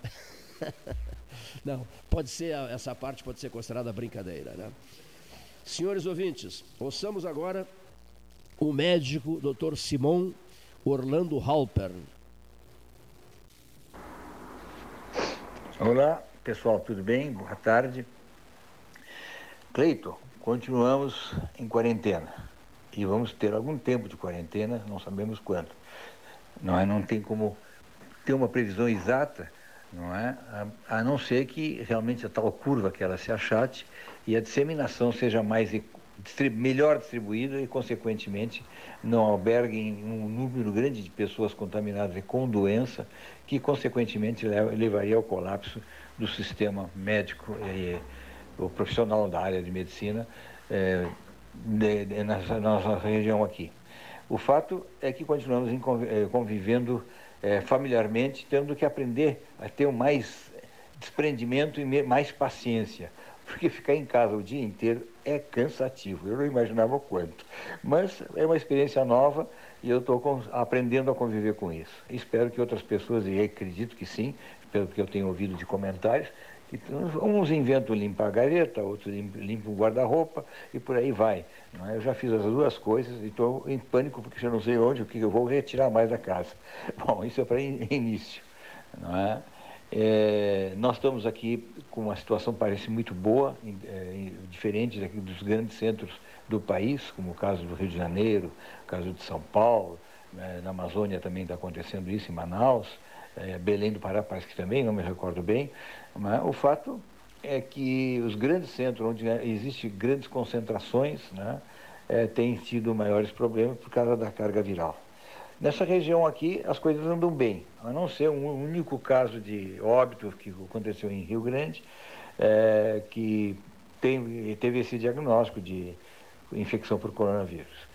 Bom, o problema é o seguinte: estatisticamente não é significativo, mas a estatística, como eu já disse em outra oportunidade, ela não tem ela não tem sentimento. Ela é, realmente é fria, ela é gelada, é um número. Morreu uma pessoa, ah, então é pouco para a região, mas morreu uma pessoa. A família para eles é 100%, né? é, para eles é um número muito maior do que a estatística indica como é, insignificante. Portanto, nós temos que nos preocupar realmente em nos prevenir, nós temos que fazer a higiene das nossas mãos, fazer a higiene do nosso corpo adequadamente, não é? É, cuidar da máscara é, é importante, não é? então, com isso, nós poderíamos manter esse status quo que nós estamos convivendo. É, eu me lembro que na, na antiguidade, quando houve a peste negra, é, acusaram os judeus de ter envenenado os poços e aí saíram matando o judeu, como sempre fizeram tudo a, na história do judaísmo. Mas é, isso acontecia de uma maneira curiosa, porque a incidência, pelo menos alguns relatos que eu tenho, que eu li a respeito, que a incidência entre os judeus era pequena, é? enquanto que nas outras, nas outras, nas outras, uh, nos outros grupos sociais as coisas eram maiores. Por quê? Porque tanto a religião judaica como a muçulmana, naquela época já, né, então, hoje é, é, nós todos fizemos o que eu vou repetir aqui, evidente, mas naquela época já tinha o hábito da limpeza, da higiene, era uma coisa fundamental. Lavar as mãos antes de comer era importante. Se bem que a pulga é que transmitia, mas aí o corpo também ajudava, se o corpo estivesse limpo, diminuía a incidência da pulga transmissora e, consequentemente, o índice de mortalidade no grupo era menor. Mas é só um, um recordatório histórico né, para esclarecer é, das diferenças da época e os cuidados que se já teve com relação à higiene para que isso realmente fique uma curva achatada. Esperamos que isso prossiga, que nós tenhamos a sorte de não ter um, um, uma explosão em cima de tudo isso. Um outro fato, já que eu falei em vida e morte por aí, né, que me tocou muito, que me deixou muito atrapalhado, realmente pela, pela qualidade do colega que eu tinha, que era, que era o Sidney Castanho, que sempre me atendeu é, das minhas, minhas necessidades profissionais, como, como profissional então, e como companheiro de algumas atividades é, políticas da área médica.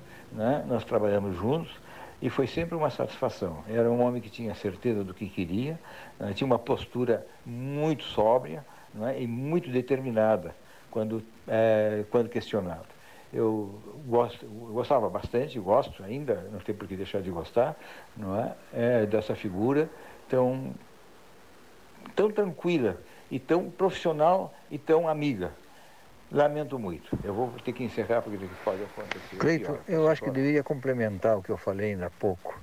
Eu realmente me esqueci de comentar uma coisa importantíssima e acho que teria um, um bom motivo de preocupação, que é o futuro com relação aos desempregados que não tiveram poupança, que não puderam fazer poupança, com 600 reais para atender a família.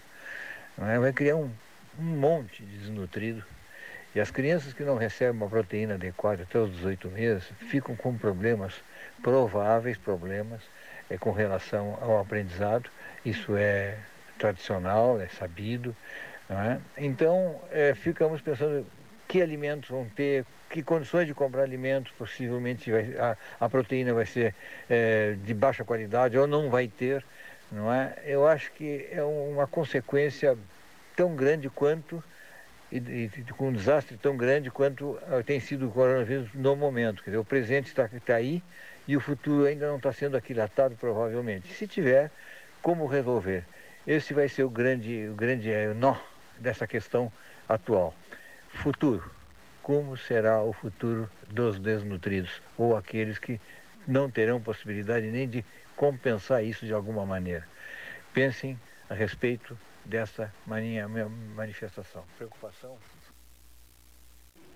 Doutor, doutor Simão Orlando Halper, temos conversado muito sobre esse período de, de quarentena, trocado ideias, fazendo leituras de cenários, outros, né?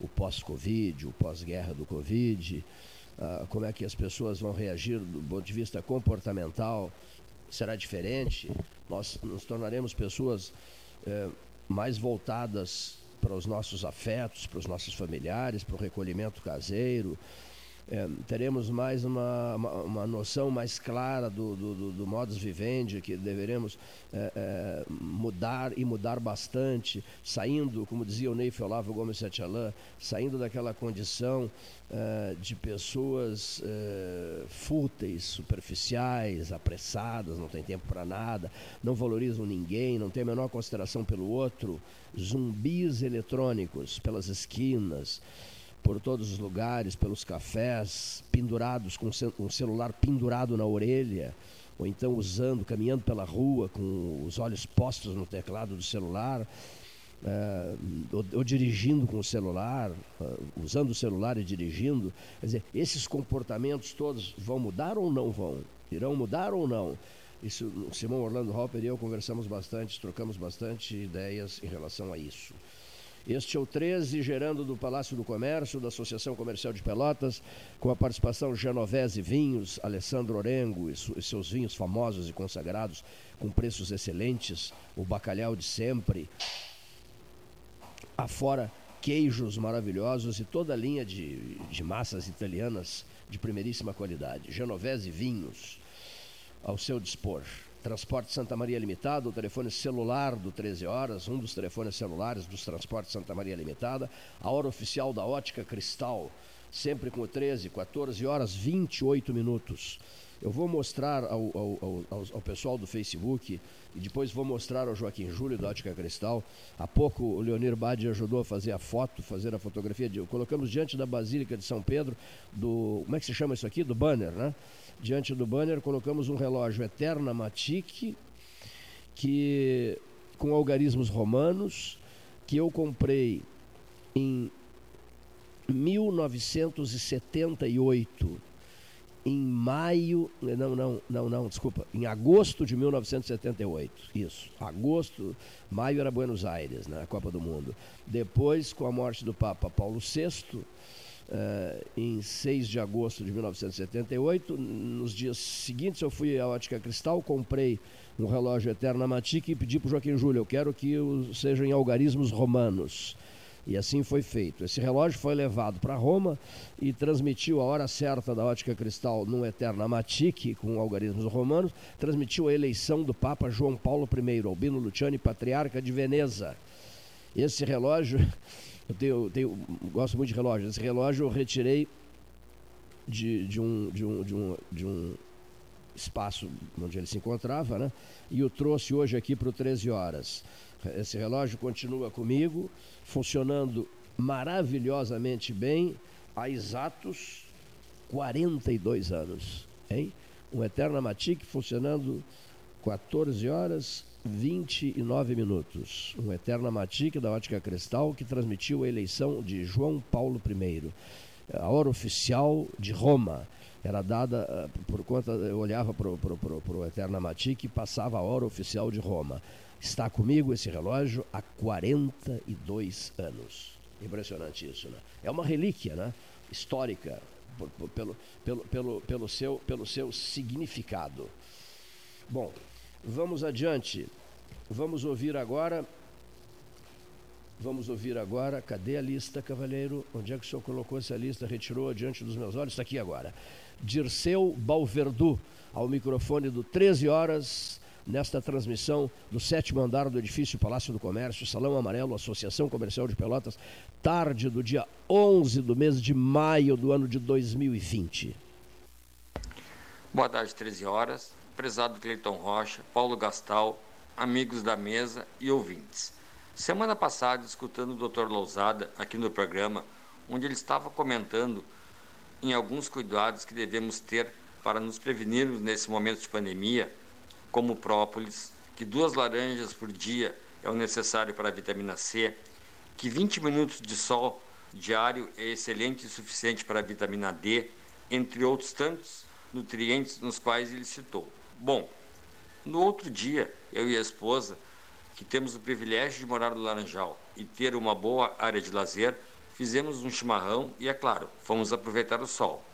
Eu ali sentado fiquei pensando que quais de nós não falamos inúmeras vezes que coisa boa que está chegando o final de semana, que bom que essa semana tem um feriado, ou não vejo a hora de chegar minhas férias. Ao mesmo tempo, fiquei pensando tudo ao contrário, me contradizendo. Não vejo a hora que tudo possa voltar ao normal, mesmo sabendo que isto possa levar um longo período de tempo. No comentário que fiz semana passada aqui no programa, falei nas demissões em massa e até em várias empresas, diversos segmentos, fechando suas portas por falta de dinheiro e estrutura.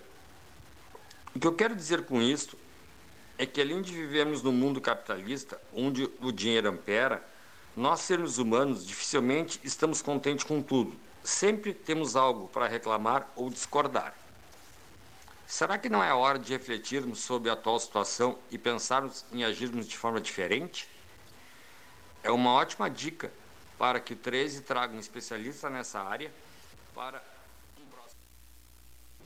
Muito bem, muito obrigado. Interessante, seu Boverdu, gostei.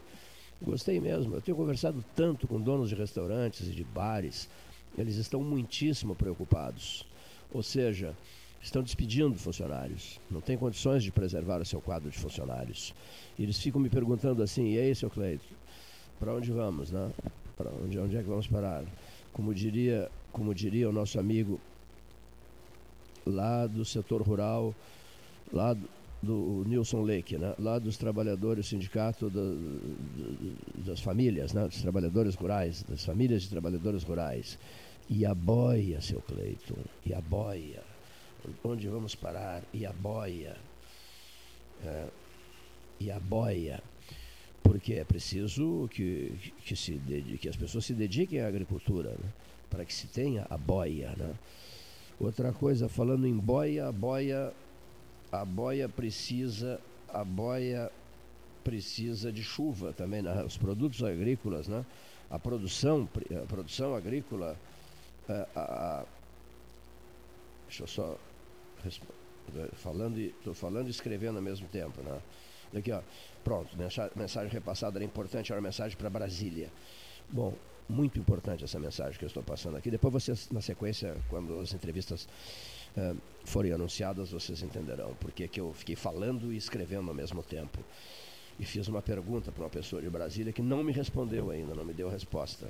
Bom, mas então, como diz o Nilson Leque, precisamos de chuva. E o especialista em chuvas, temos vários especialistas em chuva, mas o André Azeredo Crespo é, é, é, o comentarista especial do 13 Horas, ou em Pelotas ou em Pedro Osório. Ele vai falar de um desses lugares uh, amanhã nos, nos, nos, nos, dizendo sobre a perspectiva de chuva. Porque choveu um pouquinho, né? minimamente, não é, Leonir? Hoje, mas parece que a chuva já foi embora. Né? Não, não vamos ter, nem chegou direito, né? não vamos ter chuva hoje. E havia essa expectativa muito grande de que se tivesse chuva. Vamos ouvir agora, às 14 horas e 35 minutos, o Marcelo Bagé. Boa tarde, Cleiton Rocha e demais debatedores e ouvintes do programa Debate 13 Horas. Quem vos fala aqui é Marcelo Bagé. De antemão agradeço mais uma vez a oportunidade de participação nesse tradicional programa de rádio da nossa Princesa do Sul. Participação agora um pouco diferente, né? A distância, através de, de, de áudio, né? Infelizmente estamos vivendo dias tensos né? e incertos. Temos, por um lado, uma batalha uma guerra né, contra o coronavírus, causador de um mal que está dizimando vidas mundo afora. E por outro lado, vivemos um cenário político bastante belicoso, né? Temos um sistema, uma engrenagem atuando diariamente para derrubar o governo do presidente Bolsonaro, democraticamente eleito e respaldado também, não só pelo sufrágio, mas também pelas vozes das ruas. Presidente da República, aquele para o qual eu fiz minha primeira campanha política, sofre na pele diariamente as consequências de ter fechado as torneiras da corrupção e de ter escolhido fazer política sem alimentar um sistema podre que há muito tempo se locupleta do produto do trabalho de todos os brasileiros. Se Bolsonaro, por um lado, meus amigos, é turrão, fala grosso e nem sempre diz o que as pessoas querem ouvir, ao mesmo tempo é honesto, transparente, não mudou o seu jeito simples de ser e está, a duras penas, trabalhando para que os efeitos da pandemia sejam os menos intensos possíveis nas vidas da população brasileira. Eu sigo aqui, no sul do Rio Grande, ajudando quem me procura, trabalhando dentro das minhas limitações, né, pois as contas não param de chegar. Nesse momento de crise, Cleiton Rocha, as necessidades das pessoas ficam cada vez mais afloradas, pois até mesmo pequenos bicos capazes de manter famílias inteiras alimentadas estão bastante reduzidos e muitos não têm nem o que comer. É uma realidade que muitas vezes desconhecemos, mas que nesses momentos de, de, de maior tensão, de crise, é, aparecem, se tornam muito visíveis. E o cenário que se avizinha é cada vez mais desanimador em termos de retomada da pujança econômica.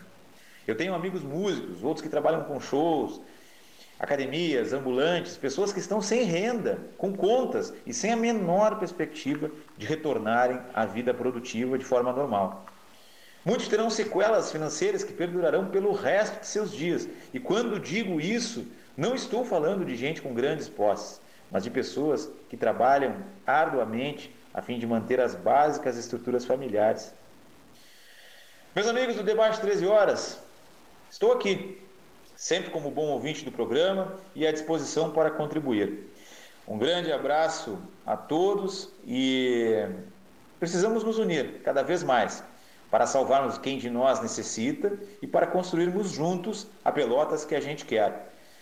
Afinal, após os escombros do coronavírus, teremos muito trabalho pela frente. Um enorme abraço a todos, um bom programa. Muito bem, muitíssimo obrigado, Marcelo Bagé, ao microfone do 13 Horas, falando nesta segunda-feira, nesta largada de semana. Deixa eu saudar também um prezadíssimo amigo de elevado espírito comunitário, o Eberson Megiato né, que tem conversado muito conosco, trará inclusive alguns convidados especiais para a semana, para, para, o 13, para o 13 horas, tão logo possamos recebê-los, né, na medida em que agora Leonir Bade, Cleito e Paulo Gastão Neto são os que ficam aqui, e, e o Eberson Megiato, que tem uma noção de cidade, uma ideia clara sobre eh, como é que as pessoas estão vivendo. Há pouco Marcelo Bagé fez, um, fez uma referência quanto a isso, né? as dificuldades que as pessoas estão enfrentando nos seus pequenos comércios, Leonir no barzinho, eh, na, na fruteira, eh, num pequeno açougue, numa pequena padaria, nos famosos armazéns pelos bairros de Pelotas, né?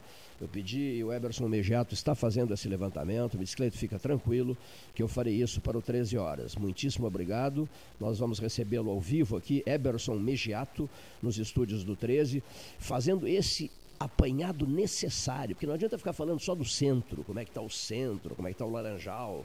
Não, nós temos que ir às Três Vendas, a Santa Terezinha, temos que ir ao bairro Fragata, temos que ir ao Areal, temos que ir uh, ao Getúlio Vargas, à Colônia Z3, ao Barro Duro. Me ajuda? O que, que ficou faltando? O que, que ficou faltando?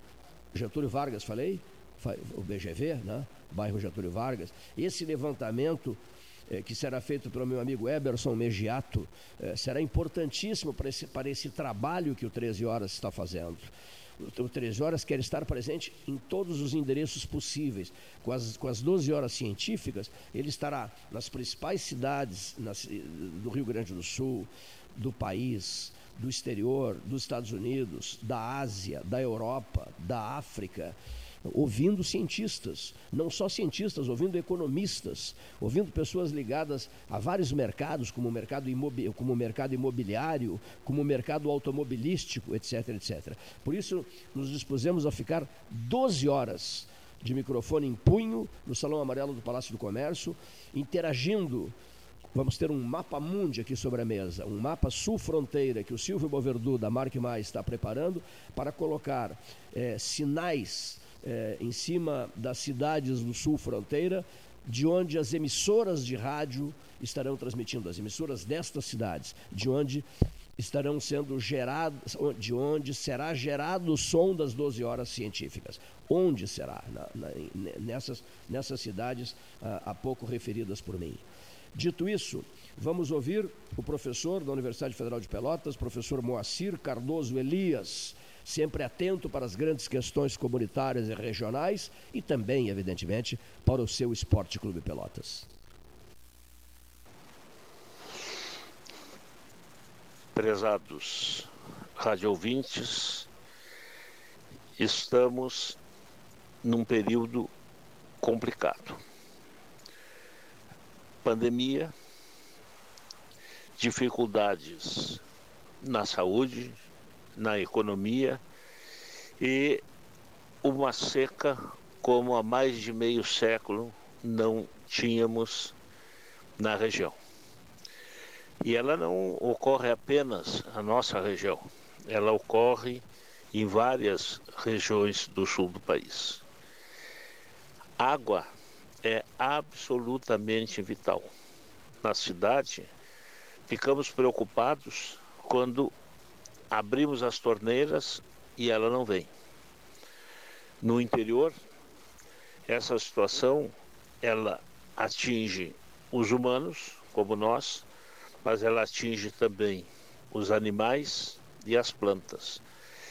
E é deles que vem a nossa alimentação, num árduo trabalho dos agricultores, por mais que tenham a melhor das assistências técnicas nos seus sistemas de produção, não havendo infraestrutura adequada para atender essas deficiências hídricas, pouco pode ser feito. Quando tudo isso passar, e há de passar, a sociedade terá que repensar muitas das suas ações. E uma delas, sem dúvidas nenhuma, está vinculada ao abastecimento de água. Esse bem tão precioso que temos ao redor de Pelotas em abundância, mas nos locais onde mais precisamos, ironicamente, está nos faltando. Tenhamos esperança, tenhamos atitude, tenhamos ações. Assim. Muito bem, professor Moacir Cardoso Elias, um dos integrantes desse período de quarentena da mesa, da mesa 13 horas conversando com os ouvintes da rádio da Universidade Católica de Pelotas AM 1160, cujos estúdios centrais estão no quarto andar do edifício da Universidade Católica de Pelotas, Rua Félix da Cunha, esquina 3 de maio. Vamos dar um pulo até Brasília, a Ilha da Fantasia. Vive dizendo o tal de Cleito esse, né? A Ilha da Fantasia. Será a Ilha da Fantasia? O senhor acha que é ou não a Ilha da Fantasia? Brasília. É uma cidade agradabilíssima à noite, com clima agradável durante o dia muito quente. Lá reside Ari Alcântara, filho do ex-deputado federal e ex-prefeito de Pelotas, Ari Rodrigues Alcântara. Prezadíssimo amigo Ari Alcântara, neste dia 11 de maio, Brasília. Boa tarde, Cleiton. Boa tarde, amigos de Pelotas. Hoje vou trazer um assunto. Vou trazer a lembrança de todos uma grande personalidade, um grande pelotense, um jurista, um homem de cultura, um homem que deu a sua vida ao direito, Mozart Vitor Russumano. Em 2022 fará 100 anos. Mozart começou sua carreira como juiz de trabalho e chegou a ministro e presidente do tribunal. Filho de político, não quis seguir a carreira do pai. Casou com Gilda, sua namorada, sua grande paixão, também dedicada à cultura do direito. Mozart trouxe Pelotas para o centro do mundo, trouxe Pelotas para OIT. Sua performance como juiz é impressionante. Até hoje é cultuado, até hoje das pessoas mais relembradas no direito do trabalho. Trouxe o novo direito do trabalho ao Brasil. Como Arthur de Souza Costa, Antônio Zátera, Mozart é um símbolo de Pelotas. É um símbolo da cultura que esta cidade produz. É um símbolo daquilo que os pelotenses são capazes. Mozart, além de notável tribuno, tinha uma capacidade de síntese, uma capacidade de explicar, uma capacidade de contar o direito do trabalho como ninguém. Mozart era um ímpar entre seus pares. Mozart Vitor Russumano talvez seja uma pessoa a quem os pelotenses devam cada vez mais lembrar, principalmente os jovens, os jovens da, da universidade, dessa nossa fantástica Universidade de Pelotas, universidades de Pelotas. Tem que se espelhar em pessoas como Mozart para continuar na sua luta, na sua forma, no seu sua valorização ao conhecimento. O conhecimento é tudo. E neste momento em que nós passamos dificuldades, vamos nos lembrar de pessoas como Mozart. Vamos lembrar da sua vitória, da sua capacidade de trazer luz aonde não tem, numa área complexa, como direito do trabalho, que agora vamos ter que rever. Então, jovens, pensem nessa figura. Pensem em Mozart Vitor Russumano. Pensem em sua obra. E meus amigos políticos de Pelotas, aí falo como cidadão e filho também de um político. Lembrem de Mozart. Coloquem Mozart num lugar, num lugar onde todos possam olhar, ver o seu nome e lembrar: este é um grande pelotense. Pelotas produz grandes homens. Mozart Vitor Russumano foi um deles, se não talvez um, o melhor. Muito obrigado para todos. Muito bem, muitíssimo obrigado, Ari de Carvalho Alcântara, falando diretamente de Brasília. É, vamos receber aqui uma. Estamos recebendo uma mensagem. Deixa eu saudar o nosso estimado amigo Roberto Coelho.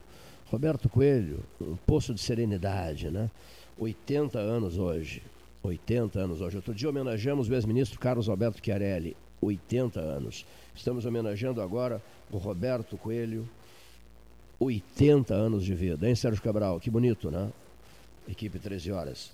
O 13 Horas tem, ficado, de, de, de demonstrado muita satisfação também em ouvir os depoimentos do Dr. Carlos Caran, 91 anos de idade brilhantes as falas dele. Outro dia o Cimarino Dávila me disse, Cleiton, me manda a cópia da fala do Dr. Carlos Caran, que eu gostei tanto, mas tanto do comentário do Dr. Carlos Caran, que eu queria uma cópia. No mesmo instante repassei a cópia ao amigo Cimarino, Ávila, Cimarino Dávila, que é, digamos assim, perdidamente apaixonado pelo município de Piratini.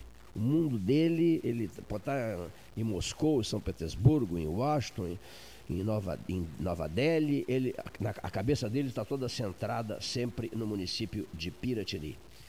Transporte Santa Maria Limitada, Ótica Cristal, o Café Aquários, seu caixote, os postos Paulo Moreira, suas lojas de conveniência, a, Pelotas, a Pelota Negócios Imobiliários, o Arroz Tio João, o Panemil, Aquarela Tintas, Porto 5, Renone Sul, Clínica Doutor Alcino Alcântara e o Momento de Literatura. O Pontal da Barra aqui é uma homenagem nossa à Dona Marisa Mendes. É o 13, os seus colaboradores, o seu dia a dia, a sua história. Vamos ouvir o comentário de um dos nossos colaboradores, Rogério Teixeira Brodbeck. Cleiton, amigos do 13, boa tarde. É, continuamos nessa, nesse resguardo, nesse período em que estamos eh, semi-confinados ou bastante confinados, nós do grupo de risco principalmente, eh, e acompanhando a fogueira das vaidades no cenário político nacional. É, vemos que, apesar de algumas oposições, por exemplo, no cenário político estadual, o governador que virou opositor ao presidente ser contemplado, o Estado do Rio Grande do Sul, mas o governador é o representante, com 40 milhões de reais, é, com recursos públicos federais, e ele no outro dia vai lá e critica, mas com ele, então ele recebe com uma mão e, como aquele ditado, a mão que afaga é a mão que apedreja. Vimos que no afer Moro, presidente STF, depois do depoimento do, do ex-ministro, ex-juiz, e agora não se sabe o que é, que a montanha pariu um rato cercado de todas as expectativas possíveis, o seu depoimento não passou de um blefe. Quem joga poker sabe. Ele passou um cachorro, ele anunciou uma coisa e na hora, quando foi, quando pagaram para ver, ele não mostrou nada. Para mim, como o Fernando Henrique, o Moro se constituiu naquilo que eu chamo de um falso brilhante. Aparente, aparenta alguma coisa, e na hora H, na hora do vamos ver, apresentou muito pouco, principalmente com a sua saída, é, uma saída um tanto quanto reles, porque alguém que ocupa um cargo de confiança vai ao seu chefe diz, eu estou saindo, aqui está minha carta de demissão, muito obrigado pelos serviços prestados, pela confiança em mim depositada, e qualquer hora a gente se encontra. Mas não precisava aquele tipo de entrevista. Então, Moro me decepcionou nesse aspecto, como ministro e como homem na hora da saída. Como juiz, acho que ele fez um ótimo trabalho prendendo essa corja toda de corrupto que andava por aí. Embora depois muitos fossem colocados na rua e liberados pelos tribunais superiores. Pelotas tem um algo a, a, a se manifestar, a, a, celebrar, que é o número restrito, a ausência de mortes, em termos de coronavírus, e um número pequeno de afetados por esta, por esta pandemia, ou por esta patologia, ou por essa virologia, enfim. Não temos nenhum morto, graças a Deus, enquanto que Passo Fundo igualou Porto Alegre. Ou seja, Passo Fundo é uma cidade de. não tem. deve ter 200 mil habitantes, não sei se tem isso, talvez tenha um pouco mais é, e Porto Alegre tem um milhão e meio, não sei se chega a isso também, então com o mesmo número de mortes. Então, veja que Passo Fundo, Lajeado e Marau, por exemplo, são as campeãs é, do número de infectados e Passo Fundo com o número de mortes empatado em Porto Alegre, proporcionalmente é o líder do, do necrológio no estado, o que é uma coisa absolutamente lamentável, se tratando de uma cidade desenvolvida economicamente estável e, e, e potencialmente em desenvolvimento, uma cidade progressista, com um PIB bem mais alto do que nós todos aqui na Zona Sul, mas mostra que dinheiro não é tudo, não é? Na Europa a gente viu isso, na China a gente viu isso, na Espanha na Itália principalmente, nos Estados Unidos, que é uma grande potência, também está se vendo muita gente infectada e morta. Então os países mais desenvolvidos aparentemente são os que têm mais infectados, mais doentes, por isso aí, apesar de toda a tecnologia que o cerca. Nesta quarta-feira, então, o nosso recado era isso. Muito bem, prezado Rogério Teixeira Brasbeck. Outro companheiro que diz assim, mas e o encontro da turma, e o debate, o chá, e o pudim, o cafezinho no Aquários depois, os pegas monumentais, as brigas extraordinárias do 13, etc, etc, etc. Quando, quando, quando? Eu não sei responder, né? brabo isso, né? Não saber responder, eu não sei responder, confesso que não sei responder. Eu me perdi no tempo, confessei para o Leonir Bade um dia desses aqui, o companheiro de trabalho, Leonir Bade, e eu digo, Leonir, quantas semanas nós estamos aqui? E ele também custou a, a, a localizar ali na sua, na sua planilha, né? Eu digo assim, estamos aqui nesse 13 diferenciado, que é um 13 com três pessoas aqui, não mais dias, não mais que três pessoas, né? nesse dia a dia. Já passa de um mês, né? Bem mais, né? Bem mais, passa, passa de um mês, passa de um mês. Sem dúvida nenhuma, passa de um mês. Bom, informações outras que devam ser radiofonizadas, por exemplo, as preocupações das pessoas. Quais são as preocupações das pessoas nas suas conversas telefônicas por inbox de Facebook e por WhatsApp? Eu uso uma barbaridade o WhatsApp. Não estou usando muito. É, o e-mail por causa do número de milhares de mensagens que seria impossível lê-las, olhar, olhar para essas mensagens ou responder essas mensagens, realmente impossível. Então nós estamos priorizando o WhatsApp, as mensagens de WhatsApp, na medida que o telefone está sempre comigo e eu posso responder nos horários mais é, estranhos possíveis, tipo 3 da manhã, 4 da manhã, 4 e meia, 5, 1 da madrugada, 10 da noite, 9 da manhã, 6 da manhã, e eu tenho feito isso.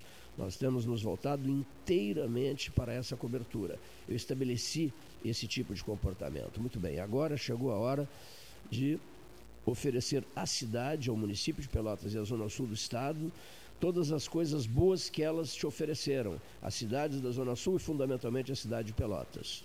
Por consequência, estaremos aqui à inteira disposição. O que é uma coisa que te deixa muito contente é o fato de mandar uma linha de mensagem para 50, 60 pessoas nos mais diferentes horários possíveis e imagináveis e eles mandam o comentário imediatamente ao pedido que é feito por mim. Isso é para, digamos assim, isso serve, minha prezada Ana Kleinovski, para lavar a alma, graças a Deus. Ouçamos o depoimento de Milton Moraes, filho, falando diretamente de um dos umbigos do mundo. Não é Edgar Ribeiro Martins Neto, um, um dos umbigos do mundo. Explica melhor. Santa Vitória do Palmar, só podia, meu velho, só podia. Boa tarde, Cleito. Boa tarde, Paulinho. Boa tarde, ouvintes do 13 Horas. É um privilégio fazer parte da, dessa, dessa turma e falar com vocês. Tia Cleito, um depoimento meu é que preocupação existe, com, segue a preocupação com esse vírus, na né, contaminação. A gente não sabe, vai, vai fazendo um conceito da gente mesmo, de tanto especialistas falarem, políticos, meio que dá uma embaraçada na mente da gente, mas acho que o caminho é de, de cuidar de respeito com o próximo o uso de máscara, o uso de luvas, não haver aglomerações. Cada vez a gente se cuidar mais, até chegar ao ponto de ter uma, uma vacina para isso aí. É uma pena que estamos enfrentando isso, porque a gente está deixando de se cumprimentar, de um aperto de mão, de um beijo no rosto, de um carinho, de um afeto. E isso está nos deixando mais frio. A gente, quando vai chegar numa pessoa, chega, mas chega de longe. Fica meio estranha a coisa. E para fora que a gente está e trabalha, segue a seca, né? Estamos passando por uma seca muito grande, muito grande. Que os mais antigos dizem que nunca atravessaram uma seca tão grande na entrada de inverno. A chuva que cai sempre é pouca, 20, 30, 50 milímetros, às vezes é somatório de 50. O vento que chega já leva essa, já seca em seguida. Então, vamos, estamos enfrentando também uma crise muito grande na agropecuária, visto que a produção de arroz foi boa, tendo água, que tinha água e na produção de soja, água que depende da chuva, foi, foi ruim, a lavoura bonita, mas a produção foi pouca. E na pecuária também, pecuária de corte, vamos ter menos vacas prenhas, mais dificuldade de engordar, levar mais tempo para engordar, não vamos ter velocidade de engorde, que a gente chama com as pastagens. Produção leiteira caindo cada vez mais, caindo. E produtor de leite, a gente fazendo das tripas o coração, o valor do leite não sobe, não reage. E tendo que comprar silagem, comprar uma ração um pouquinho mais cara para poder manter a vaca num nível de proteína alto. A situação é essa, a situação é de preocupação e segue o baile. E politicamente nós estamos enfrentando uma crise muito grande. Crise da, uma crise de presidente, crise de governo federal, visto que eu sou Bolsonaro, votei no Bolsonaro, mas está começando a ficar difícil defender esse homem. Está começando a ficar difícil. Eu tenho para mim que ele, como é capitão, quando fecha a porta do, do, do, gabinete dele, que se reúne com os generais, não sei se os generais vão começar a puxar as orelhas dele, isso aí. E um homem que tem os filhos de, que, que ele tem não precisa de inimigo, não. Não precisa de inimigo mais nenhum. É uma pena ter saído o Moro. Ele continua com os ministros ainda de ponta, ministro da Fazenda, Guedes, ministro da Agricultura, a, a ministra é excelente pessoa, de carreira, quer dizer, mudou, nossa figura mudou, de exportação mudou, principalmente da carne mudou, tem mais seriedade, as coisas estão cumpridas, as coisas estão sendo viajadas, estão sendo visitados os clientes de outros países. Isso é muito importante para a carne, para a produção de carne. Arroz, estamos exportando arroz, então tá bem. O visual é isso. Grande abraço para vocês e estamos, me, me emociona um pouco, torcendo pela sobrevivência do Zé Raimundo. Né? José. Raimundo, que está bem, graças a Deus, olhando para os jardins. Milton Moraes Bocha, olhando para os jardins do Moinhos de Vento, sentadinho numa poltrona, na UTI do hospital, há 35 dias. Você já imaginou, ouvinte? em uma UTI, estar numa UTI todo entubado há 35 dias. Pense nisso e agradeça, porque você não está vivendo esse drama. Senhores ouvintes, muito obrigado. Santa Vitória do Palmar. Eu vou estabelecer uma guerra entre as cidades. Amigos meus de Santa Vitória me dizem assim: mas vem cá, que história é essa? Só falas em Bagé e Santa Vitória. Santa Vitória é um dos municípios carros-chefes da economia do sul do Rio Grande. Só tem que falar mais em Santa Vitória do Palmar, no doce de leite famoso de Santa Vitória, no doce de melancia de Santa Vitória, da, da dona Juraci Carpenedo Martins Neto, não há doce mais extraordinário que esse, doce de melancia. Você tem que falar na, na, na atividade rural, na pecuária de Santa Vitória, na, nos orizicultores de Santa Vitória do Palmar. Quando o senhor fará um Santa Vitória do Palmar 13 horas? Senão não ouço mais esse debate. Tenho ouvido essas mensagens aqui, viu? Porque eu fico falando muito em Bagé. Bom, brincadeiras à parte, uma frasezinha necessária. Dia que é dia tem 13 horas, no nosso caso. Né? Dia que é dia tem 13 horas. Estamos iniciando a semana hoje. Pense nisso aqui, ó. Tudo passa. Tudo, tudo, tudo, tudo, tudo, tudo passa. Devagar e sempre. Paciência infinita se você estiver passando pelo inferno, continue caminhando. E uma agora bem dedicada ao Cerrito, a Pedro Osório e as pequenas cidades do sul e fronteira do Rio Grande. Todos entendem esse recado, Leonir Bade. Esse recado diz assim: Meu amigo, é com o andar da carroça que as abóboras se acomodam. Tenhamos a paciência necessária para isso. Uma boa tarde.